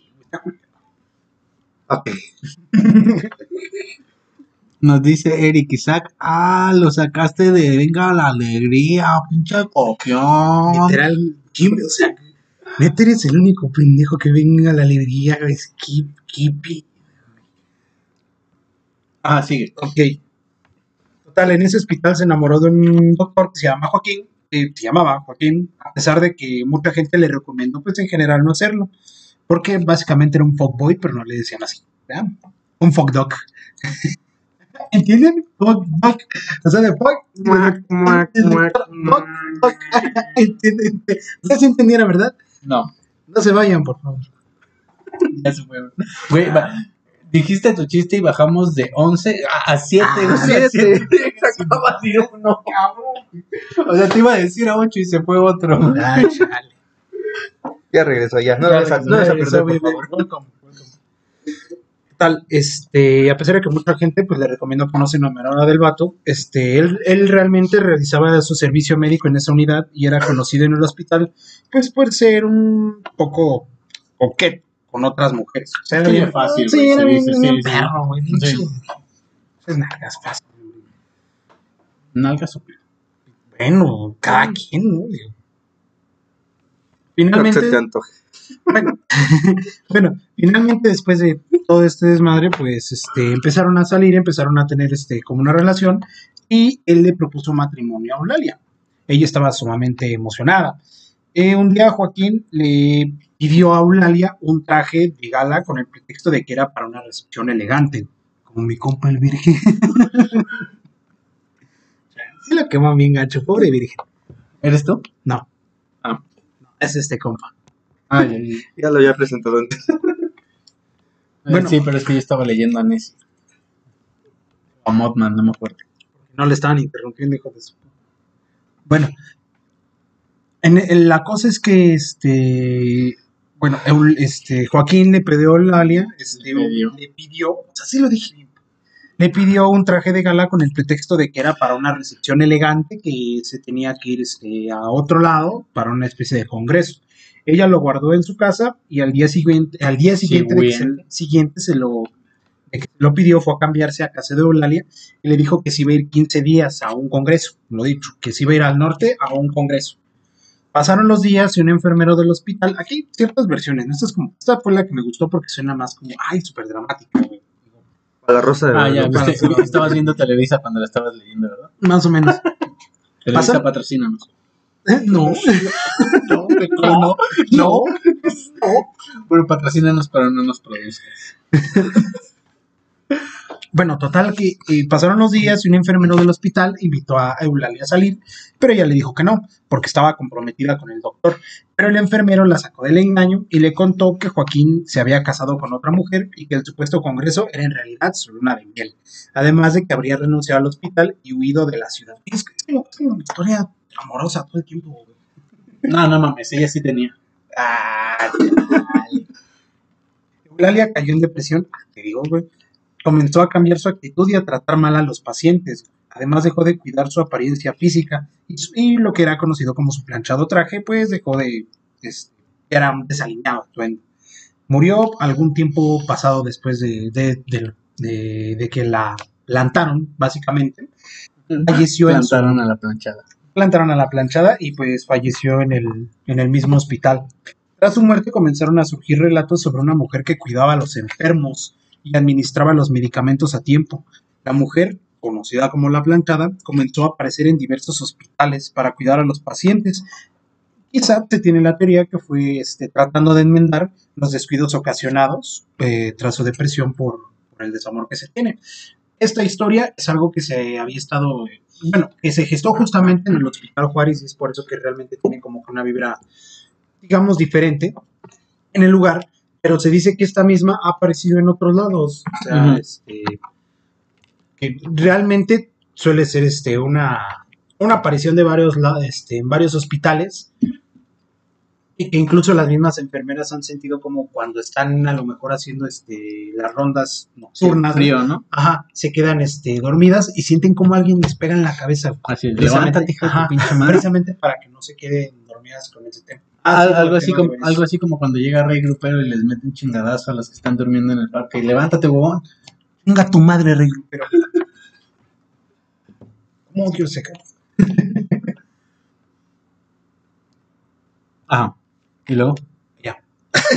es, es neta. Ya es el Qué bonito final. ¿Qué tal, eh? Es que, es que es un final abierto a interpretación propia. O sea, Mejor di que no leíste más. No, no leí más que vos. Se Eso, tardó. eso me suena más convincente. O sea, No, ves, lo- güey, güey, güey, aguanta. Fueron cerca de 40 minutos algo que puedo decir en 10. Es que lo más chistoso que dijo, más en esa historia cortita que era de la planchada, que todo lo que se tardó con la piedra. Sí. Pues no dijo dejaban nada. hablar. Ay, no. También te amamos. Algunos otros lugares que encontré fue para empezar la Casa de Uruguay, que esta se, se llama así porque se encuentra en el centro, en República de Uruguay. Es una de las calles del centro histórico y dice que si te encuentras, dice la leyenda que si te encuentras con el fantasma de don Juan Manuel, eh, se aparece en la entrada fuera de su casa para Conocidísimo, güey. Conocidísimo. Yo, yo me lo encontré ayer. Ojalá te lo hubieras encontrado porque te hubiera llevado. Dicen que el hombre se aparece en la entrada desde que está fuera de su casa para preguntar la hora. Y si alguien le responde son las 11 de la noche, no vivirá para contarlo. ¿Y cómo son? Y no lo cuenta. o sea, Por eso dicen. por eso dice. Es que, es que sí, Dicen, bueno, dicen. dice. Dame mi tiempo que no dijiste nada interesante. Yo no soy el que me venga la alegría. cállate, güey. Mm, Bueno, eh, dentro, afuera de esta casa hay una placa, güey. Este, hay una placa. Una disculpa a todos, ac- acabamos de quitarle el en breve comenzamos, porque ya comenzamos. Yo pensé, que ya no se podía quitar, por eso no dije nada. Dice Julián Hernández que lo que él ve es lo que la gente cuenta. Güey, está buenísimo, está buenísimo. Ay, pinche programa tan No, antaño, ya nadie- más o menos cuando, cuando no tienes mujer nada más que ver. Está buenísimo. Cuando no está hoy, está súper chido. Cuando no estoy viendo bien, venga la alegría. No mames, virgen y bebé, venga la alegría. Dios ha castiga dos veces. Aquí estás tú, ¿no? Aquí está ya. Ese güey me suena más que es de los que ves a badazo. ¿Todavía existe? Ni idea. No, ya no existe, güey. Sabadoso sale en domingo, güey. Total. Eh, otro que encontré, que es sumamente popular, puta madre, güey. Cañitas, güey. Ah, no. Ah. no, no. Güey, Cierra esta chingadera. güey. Es es- es- es a lo que voy, es que es a lo que voy, es que es a lo que voy, es que es a lo que voy. ¿De o sea, qué es- tema vas a tratar tú es- este? Es sumamente, ¿Ya es absurdo, güey. Es sumamente absurdo, güey. Realmente, o sea, creo que aquí, aquí vamos a hablar de cosas serias. Si, si- por favor, si vas a hablar de Carlos Trejo, ponte tu este ponte tu peluca de colores, ponte tu naricita de payaso. Ay, este, güey. Es que sí, güey. Eh, güey, es como si me, me fueras a hablar de los Warren, cabrón, no mames. es la Ni sé misma qué es mamada, eso, pero en otro país. Sí, Ni sé- ni qué chingos es eso, o sea. Eh, los del conjuro, esta Anabel. No. ¿No? No, no, no has visto esas pinches películas. Las películas están. Lo bien lo que la gente cuenta. Porque es un programa de hace 10 años, los pinches productores. No, regresó apenas, no sé, no. No sé, yo, quiero, yo estoy esperando que regrese de caramba. Ah, ese sí, ese estaba chido. por supuesto. ¿Ya? Ah, ya va, verga. No, Hablen de- no, no, no, no vas a hablar de lo que quieran. Hablen de lo que quieran, hijos de su pinche. No, no vas a hablar de. No, chinga tu. Gracias. Este, Ángel, ¿qué, qué, qué tema nos traes tú? Bueno, no se supone que iba a hablar de historias sobre brujas, Se pero sí se supone porque me encontré con un tema que ya no de conocer, pero pues me gustó muchísimo más para platicarlo, para platicar de él. Este es el tema de... Bueno, vamos a empezar por lo básico. ¿Ustedes saben qué es una bruja? Ay, no es tema. Eh, pues sí. No, que no esté mamando. Ah, ¿Qué verga? Este contexto, Adolfo se levantó para decir esa mamada, después agitó su lata que ya le dije desde hace rato que ya vació y acaba de decir que tiene sed. Y de la mala, dice. De la que sea. Ah, hay una tienda aquí a cuadra y media, si quieres ¿Sigue mientras terminamos el podcast, no. Ah. Yo iba a decir, para que traigas un... Sí, ¿Qué es una bruja? Una bruja. Eh, en el sentido anglosajón de la palabra, Eh, no iba a salir con una mamada más. sí, eh, bueno, se supone que una bruja es aquella mujer que eh, practica la magia, sea blanca o sea negra, y la magia pues básicamente es el manipular la suerte a tu favor, para que te vaya como tú quieres. Eso es a grandes rasgos. Exactamente. De hecho, bueno, iba a salir con algo más pendejo porque yo lo busqué, pero en la Real Academia Española. Y pues lo detalla como la bruja es la que hace brujería. Por Ah, supuesto. claro. Y si es un hombre, es un brujo. Lo aclara ahí entre paréntesis. Pero bueno, ya yéndome más, porque dije, no mames. Me fui a buscar, todos dicen, más, no mames. me fui a buscar más información y encontré que las brujas, Este, Isaac, sí confirmo, por supuesto. ok, eh, encontré que las brujas viene, bueno, se hicieron populares en la, ah, ya se fueron. Eh, bueno, cuando se empezó esto en, creo que en Inglaterra y Estados Unidos, que empezaron con la quema de, de brujas, o bueno, de cualquier mujer que creyeran bruja, en especial eran las curanderas, las mujeres de zona de baja, bajo estatus social, por lo regular siempre eran Por las supuesto. mujeres de bajo estatus social, Por eran las que más Edad media, exactamente. mujeres con conocimiento, por favor. Pues, ¿Cómo que va a son ser? brujas, sí, ¿no? Por Exactamente. supuesto. Por supuesto. Pero, ¿Qué es esto, el 2020? Ah, espera. No, güey. pero encontré algo curioso. de ver- Ay. No a no a a. Que el ángel de la independencia. Al rato nos van a Ah, güey. Nos van a pintar el canal. No mami, culero, es más que me hacen Nos van a ven- venir a romper los cristales. Bueno, sí, digamos, eh, la, en este caso yo eh, busqué más sobre las brujas y encontré que aunque en, ese, en esa época se hicieron, eh, se ganaron su fama como algo terrorífico, algo mal, porque así la, la iglesia lo empezó a ver, que era algo traído por el diablo que les daba de conocimiento. Porque, por supuesto, si Para- la iglesia a huevo que las mujeres son del diablo. Exactamente. De hecho, es que sí, así lo decían ellos, que las mujeres eran del diablo y estaban aquí para hacer mal al hombre. De hecho, Pues por supuesto, si no, ¿por qué crees que Eva este, incitó a Adán a Mencionan eso también. prohibido? De hecho, mencionas también que la mujer usa sus Atributos. habilidades, atributos, habilidades basadas en lo sexual para engañar al hombre, y eso es del diablo. Así como lo hace Alejandro con Adolfo. Ya. Pero no siempre las brujas fueron odiadas. Esto fue cuando la iglesia llegó. Investigando más a fondo, las brujas existen de mucho antes. Sí, por supuesto. De, yo lo más atrás que encontré fue en la cultura celta, donde aquí las Mm, brujas Y mucho más. Sí, atrás, me sí. puede constar Sí, que sí, habrá más, pero yo, bueno, hasta donde investigué fue lo que encontré. Y Salían los picapiedra, güey. O sea, tienen rato. Oye, ¿ya, ya viste, Dolph? Allá hay un juguete, si quieres ponte a jugar. Bueno, Ya puedes jugar con tu celular, güey. ¿Ya se cargó? a ver, pues, El chiste que antes no eran odiadas, sino hasta que llegó la iglesia, antes eran veneradas y adoradas. ¿Por qué? Porque eran precisamente las curanderas, las que se encargaban de cuidar al pueblo. Se les conocía como sabias.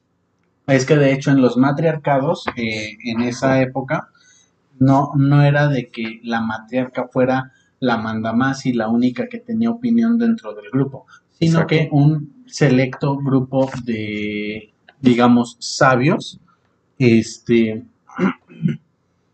eh, pues tomaban las decisiones que creían más prudentes para la comunidad e iban con la matriarca y pedían su consejo y ella les aconsejaba y entre todos decidían si eso era lo más prudente para la comunidad. Exactamente. Hubo varias brujas en la época de la conquista que fueron de la alta, media y baja. ¿Qué tiene que ver su Este, ¿no puedes silenciarles el chat? no, no es cierto, no es cierto. Un, un saludo, no sé quién seas. No se vaya. El Virgen dice. Ah, ya. Sí, sí, po- eh, esto que está comentando Eric Isaac Solís es, este, es bastante importante. Unas son druidas y las otras son de magia Wiccan. Eh, no sé si vayas a hablar algo acerca de la Wicca. Mm, no. No, ok. continúa. Ok, gracias. Gracias por nada, pobre. Gracias por nada, básicamente. Lo siento, me concentré mucho en un tema y ya para el final de... Sí, sí, por supuesto. No te, no te preocupes, me pasó lo mismo cuando investigué Mothman. Sí. copié y pegué de Wikipedia. Es broma. Casi. Ok, bueno, en sí, nada más que hacer esa mención de que las brujas no siempre fueron odiadas. ¿Por qué? Porque para cuando llega este libro llamado El Martillo de las Brujas, o en latín Maleus Maleficarum, eh, que esto es en el año mil och- 1486, Y que por supuesto vas a hablar de Salem con eso, ¿verdad? mm, era el plan, pero ya está súper choteado. En todos lados están hablando de... Bueno, También ok, nos tocaba, aprovecha, güey. Se menciona, no Sí, lo voy a tocar como... continúa. Ok, ok, continúa. En sí, este libro, pues, como sabrán, llegó para fomentar, bueno, para dar a entender que la brujería era una herejía y que esto era para justificar la violencia. Obviamente, acto que tenía que ser eh, castigado y eh, eliminado, según la iglesia. Pero, ¿qué, ¿qué era lo que buscaban ellos? Como te comentaba, este libro es... Si una feminazi ahorita lo lee, mierda. ¿Por qué? Porque data de... ¿Una qué? ¿Una qué? O sea, te lo juro, de las cinco, tres son este, feministas, güey. O sea, Uh, uh. está bien. de hecho, los, todos los que están comentando son feministas. Híjole. No, pues, adiós. bueno, les comentaba. Este libro habla súper... Yo no creo en, la- en el feminacismo. Ajá, y el podcast anterior que te... No, no, estoy diciendo que yo no creo en esas mamás. ah, bueno, sí, sí, ya, ya. bueno, el chiste es que aquí hablan, como les comentaba hace rato, que la mujer usa artimañas, engatusa al hombre, eh, usa la brujería para que el hombre haga todo lo que ésta quiera y por esto buscaban a todas las mujeres, como comentaba, que fueran, que, que brindaran, que tenían conocimiento más del que debían, que demostraran tener, eh, levantar, que levantaran la voz, que no se, no se dejaran Doblegar. doblegar, exactamente. Si una Nos mujer dice Eric Isaac Solís Mejía, arriba el patriarcado. Por supuesto Ah, que sí. sí, arriba el patriarcado se siente más rico. Y le contesta ja, típico machito. Ay, Dios. Se me bloqueó eso. Narramos los comentarios pendejos de las personas que nos ven el podcast. Básicamente, Básicamente. sí, básicamente, por supuesto que sí. Y bueno, continuamos. Este libro fue escrito por dos monjes inquisidores dominicos, Heinrich Kramer de... Estaban chiquitos no. o eran pitos chicos. Ah, no sé. No, no describen eso.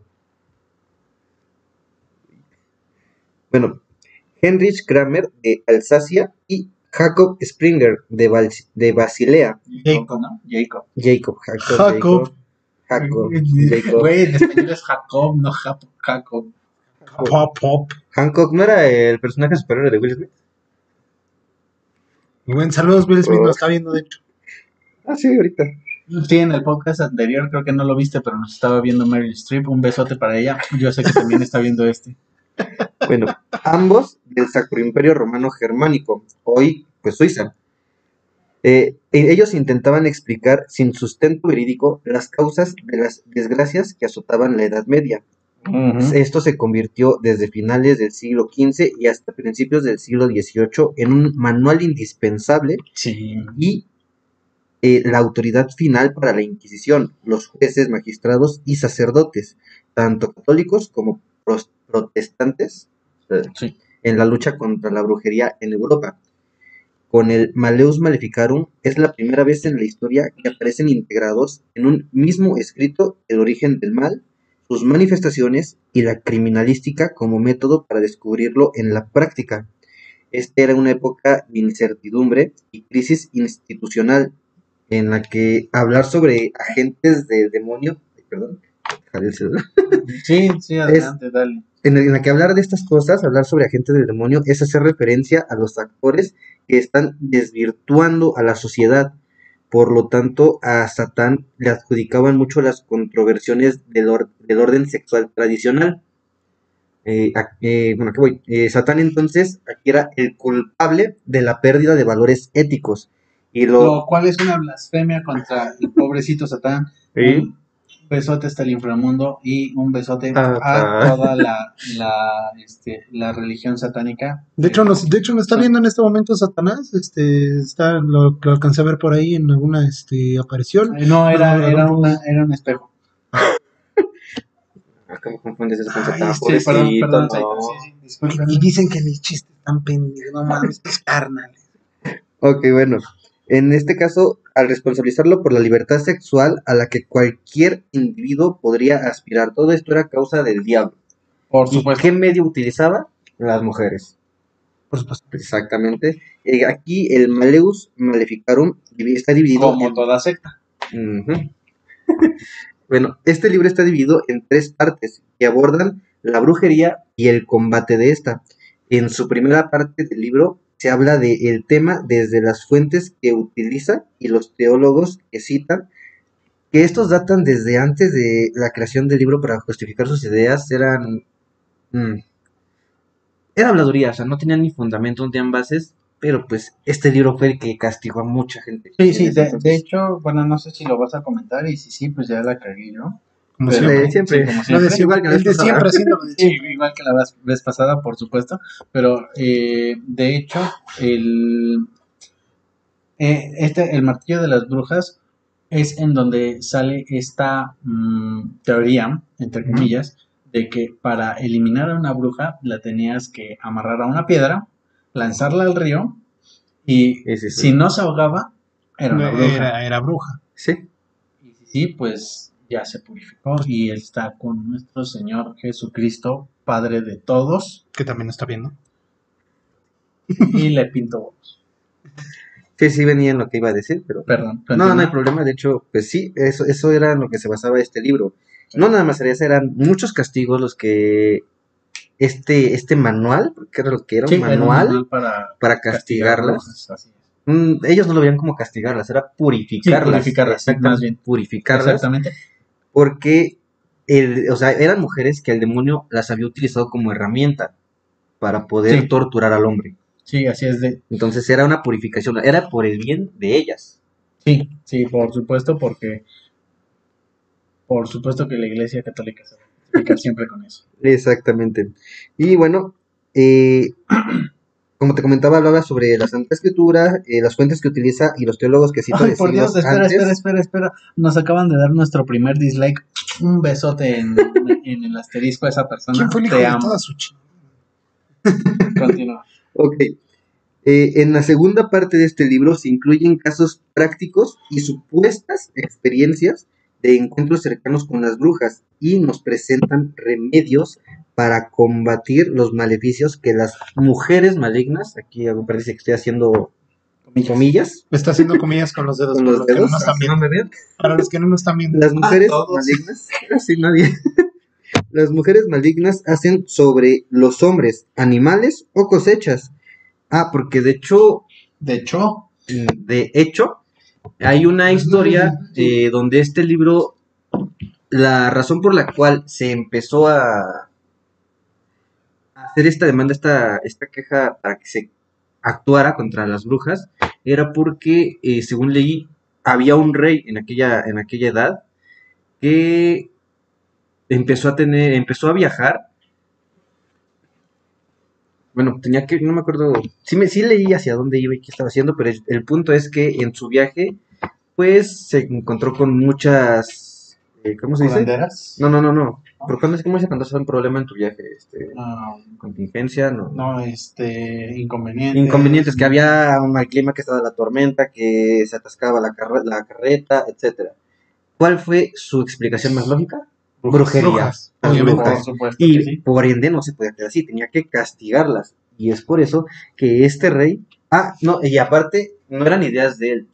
En ese entonces su reina, eh, su esposa, tenía un extremo temor hacia la brujería, hacia todos estos temas, cosa que cuando se convirtió en su reina se lo pasó al rey. Entonces este recibió toda esa vibra, ese, ese, ese miedo. Y por ende tenía que actuar. Y pues una persona con miedo y mucho poder, Sí, vale madre. exactamente. Yo le digo a AMLO, Ah. Adiós, otra personita más. Otro dislike. Otro dislike más. Bueno. Y como comentaba, en su segunda parte, pues incluyen todas estas historias, experiencias y eh, remedios para combatir estos maleficios. Y la tercera parte del libro son las instrucciones y métodos de interrogatorio para enjuiciar a las brujas. Bien lo decías tú. Eh, Sí, una sí, vez- como, como Bob Esponja, sientas a Don Cangrejo, le metes una- una cachetada, te dicen que tienes que preguntarle algo antes de qué color es mi calzoncillo. Sí. Ay, Así no funciona. No, sí, no.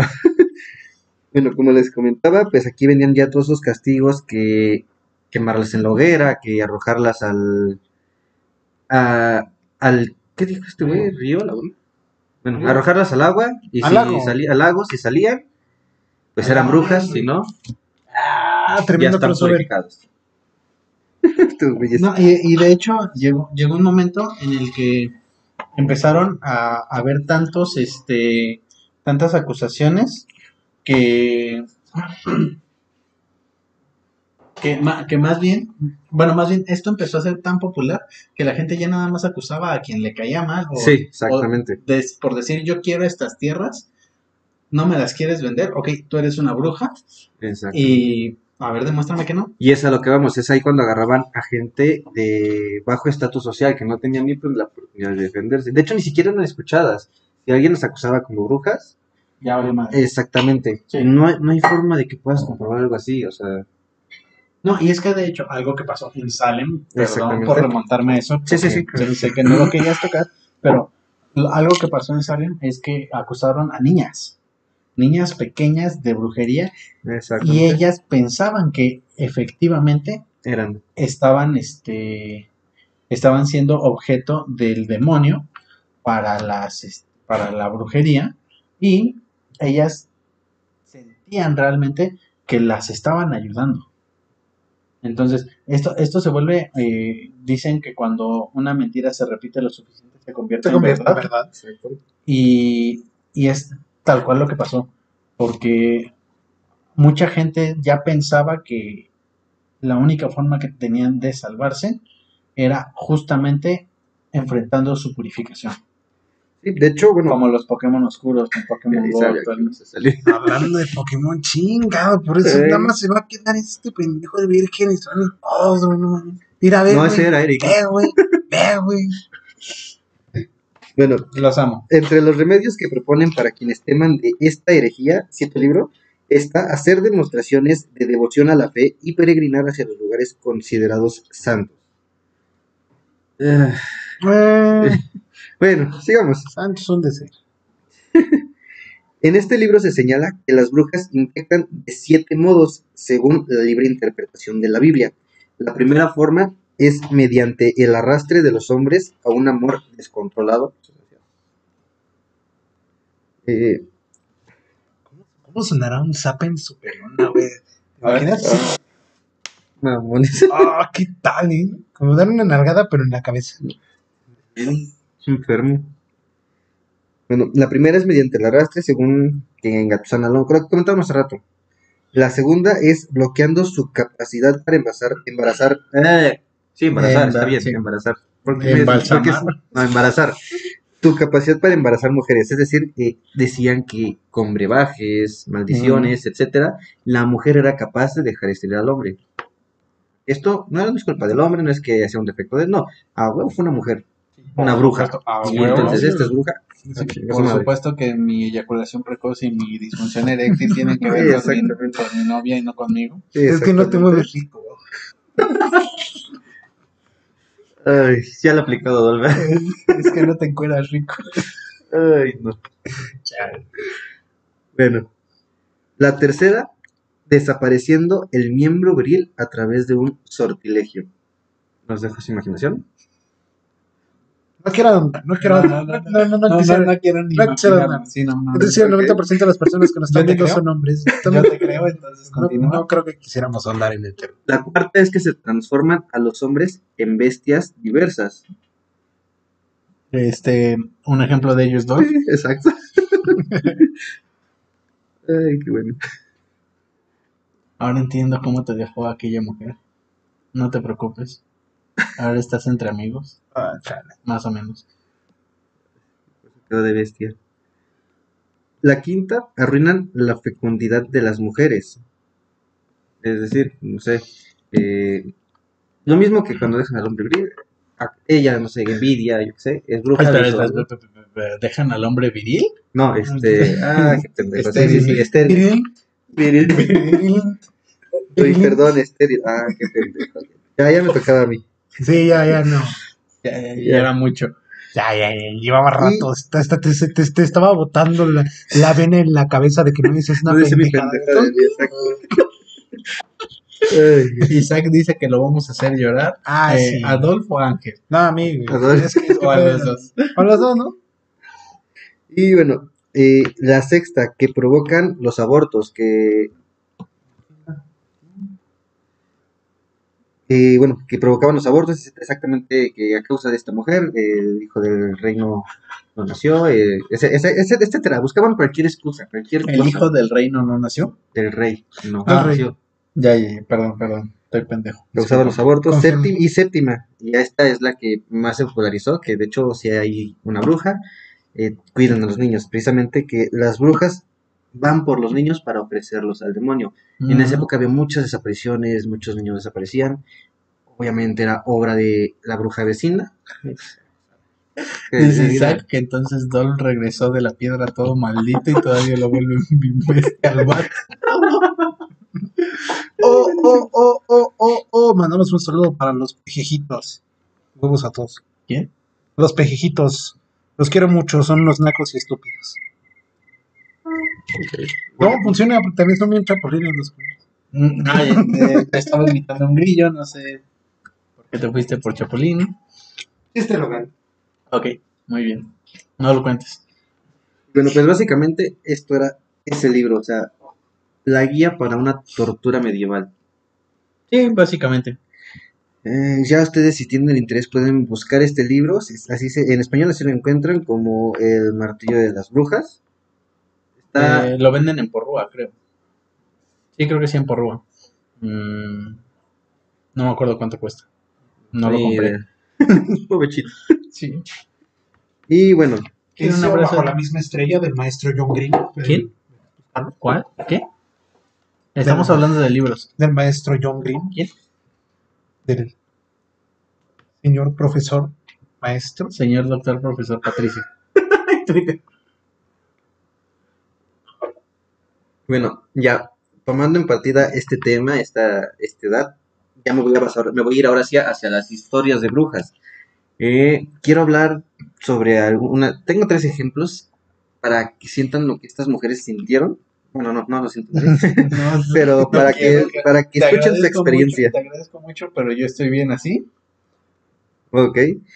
Bueno, vamos a la época que les decía. A principios de 1590, el rey Jaime VI de Escocia se casó con Ana de Dinamarca, Noruega, quien junto en su corte había sido temerosa y des... escándalo. Ah, cállate, cállalo, Ah, sí. ya. No, pues este carro. Como dices, duérmanlo como los perritos. Con, Ah. Bueno, sigo, prosigo.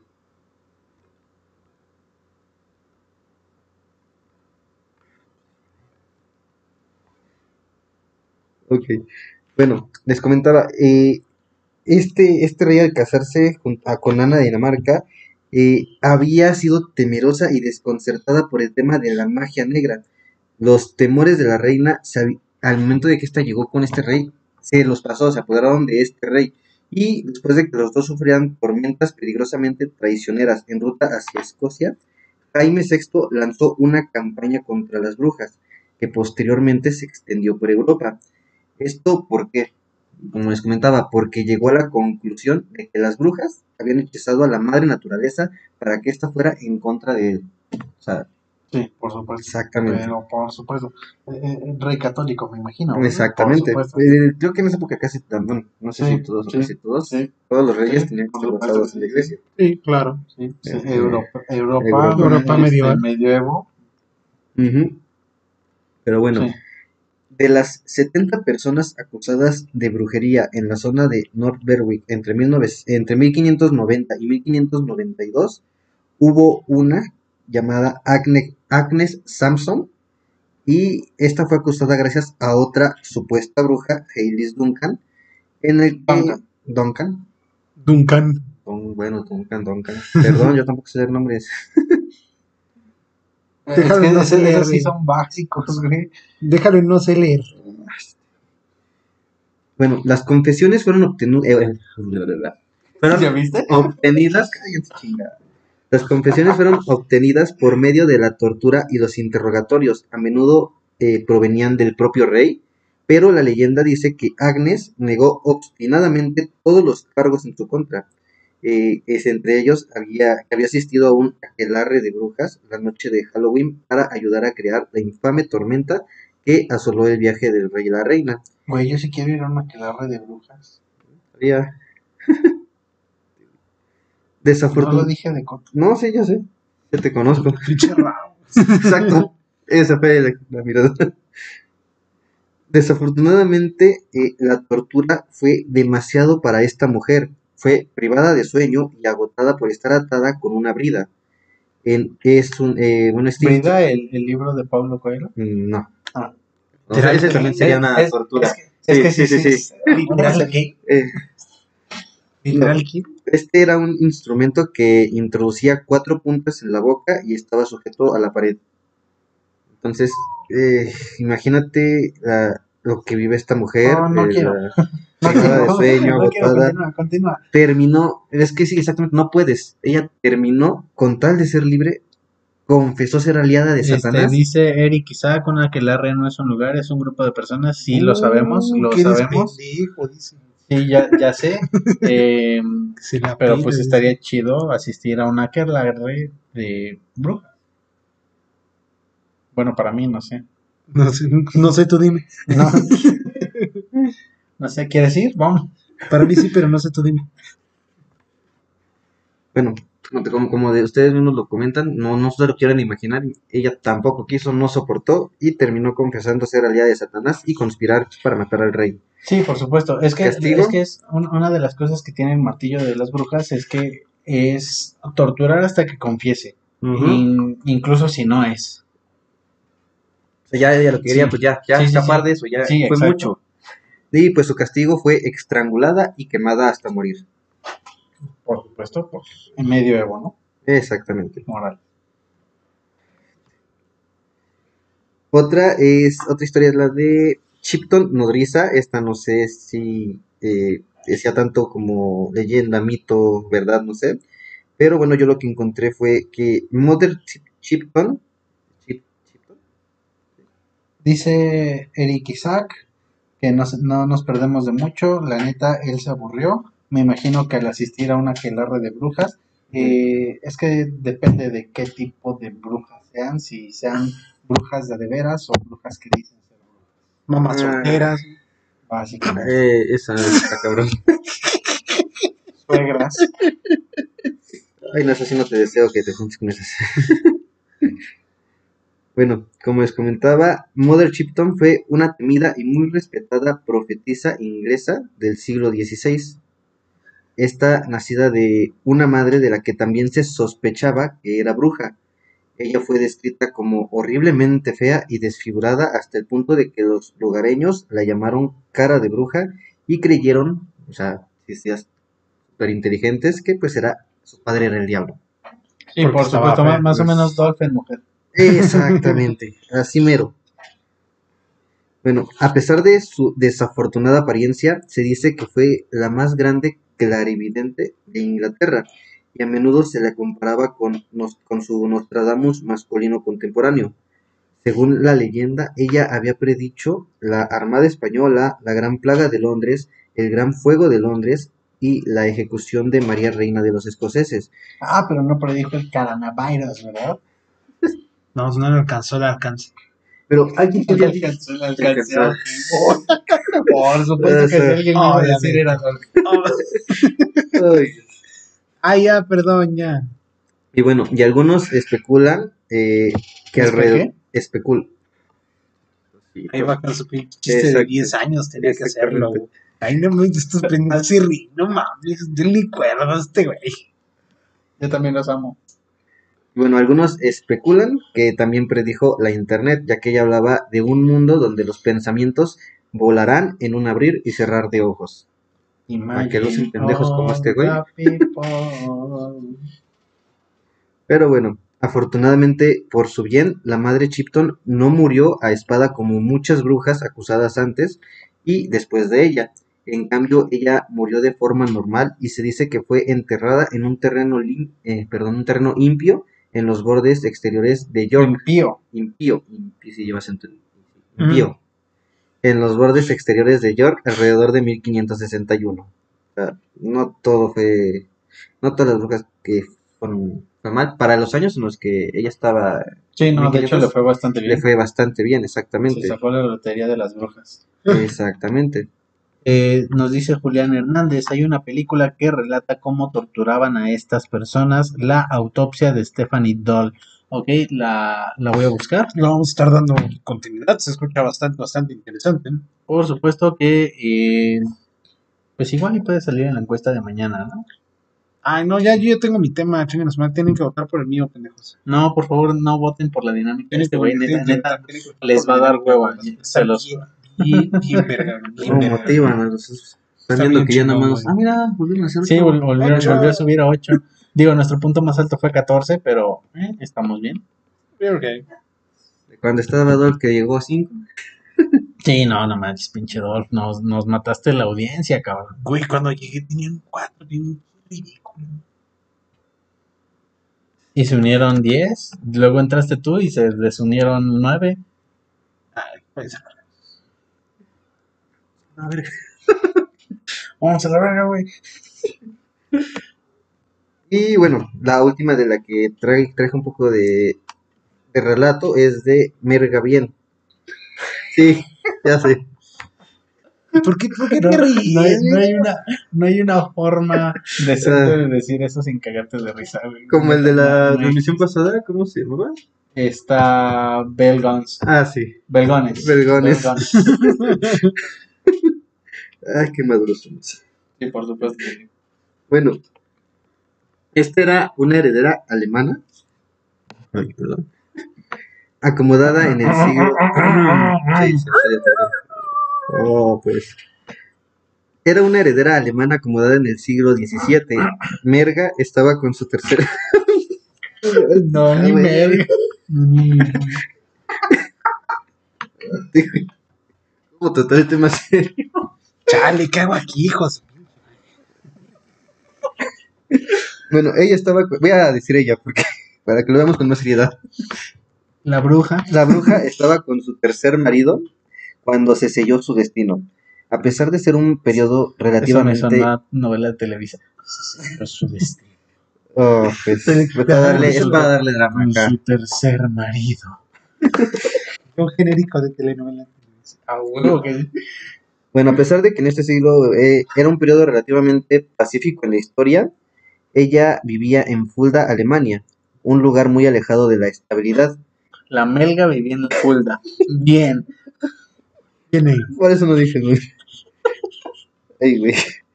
en un lugar muy lejos de la estabilidad. Después de haber eh, regresado al poder después de un largo exilio, el incondicional reformador católico príncipe Abad Baltasar von der Banch Lotería.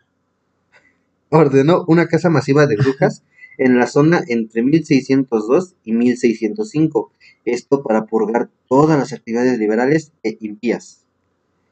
Eh, de las más de 200 personas que fueron acusadas y ejecutadas por ser brujas en este lugar, ella fue considerada la más famosa. Las circunstancias que llevaron a su muerte fueron inoportunas. Eh, acababa de regresar a la ciudad después de discutir con uno de los empleadores de su esposo y se encontró embarazada. Ok. Lo que hizo esta última, lo que hizo que esta última fuera extraña fue que había estado eh, casada, eh, ya, había estado casada con su tercer marido durante 14 años y nunca antes habían concebido. Obviamente, pues, el marido no puede ser la causa. Por supuesto que no. No, eso no, pasa por la mente. No, por- Obviamente, Por, supuesto fue el Espíritu Santo. Exacto. En- aquí, lo que naturalmente lo que el pueblo pensó es que la única manera de que ella pudiera quedar embarazada con su nuevo marido es que pues tuvo sexo con el diablo. O sea, súper lógico. ah, Obvio, cochú con el diablo. Por supuesto. todo. Ah, exactamente. Yo lo hice ayer, güey. Eh, esto hizo a que Merga se viera obligada a admitir que había matado a su segundo marido y a sus hijos. Eh, uno de los hijos de los empleadores de su actual Se marido. la cargó la merga. Ay, Aquí lo dicen, güey. qué creativos. Ay. Un saludo a Mortos. Un abrazo. Muchas gracias por escuchar estas pendejadas. Se la carga la merga. no. Eh, que está- queda, queda perfecto. Y bueno, pues eh, su castigo fue quemada en la hoguera en el otoño de 1603. Ya hasta aquí mi reporte, Joaquín. ¿Ya? Ah, Ya. gra- ¿Ya gracias. acabó? Ah, qué detalle. Ah, gracias, ya. Sí, ya ya. acabó. Ya, Ya. por fin acabó. Qué detalle. Bueno, el que repitió un chingo que la piedra estaba en tuerto. Al menos, al menos tienen la idea de dónde chingó está la piedra. Ya la pueden ir a buscar. Sí, pendejo, pero no nos dijiste con quién comprarla. Y con comedia.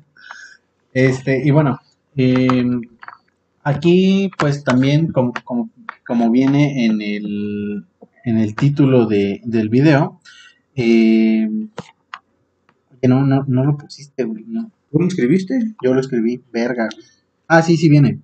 Sí, perdón, discúlpame, estoy pendejo. Eres una cosa estúpida. Sí, eh, bueno, eh, Rich nos iba a contar acerca de algunas, este, algunas sectas o cultos, eh, no necesariamente satánicos, porque la mayoría de las celtas y cultos, pues, Celtas. celtas, La mayoría de las de las- la mayoría de las sectas y cultos eh, pues están basadas en el catolicismo Eh, pero pues desafortunadamente tuvo un, un inconveniente literalmente a última hora entonces pues ya, ya no nos pudo pues contar al respecto pero pues voy a mencionarlas únicamente por pues por por Mamá, sí por nomás sí No, por para que supuesto. valga el trabajo de nuestro compañero. Sí, por supuesto. Entonces nos iba a hablar de los Davidianos. Nos iba a hablar de la familia de Charles Manson, que es un tema que neta no, no da para la, la media hora que tenemos en aproximación para poder hablar. Déjate, man. Eh, la, la puerta del cielo o secta ovni, que también es un tema que no, no podría dar nada más para media hora. Eh, Moon, que es, realmente esta no la conozco, nos iba a hablar también acerca de los narcos satánicos, que esta madre yo creo que fácil nos pudo haber dado para dos, este, dos episodios. Y nos iba a hablar acerca de la Nueva Jerusalén. Por supuesto que esto todo lo iba a tocar de una forma muy superficial, pero pues desafortunadamente no pudo estar aquí, así que un abrazo Rich y pues esperemos que todo esté saliendo de la mejor manera posible. En efecto, en este momento él no puede estar con nosotros. Eh, en este momento está pues en los separos ya que fue encontrado este, orinando en la vía pública o como él le dice, sábado en la noche. Entonces, bueno, esperemos la próxima vez se pueda estar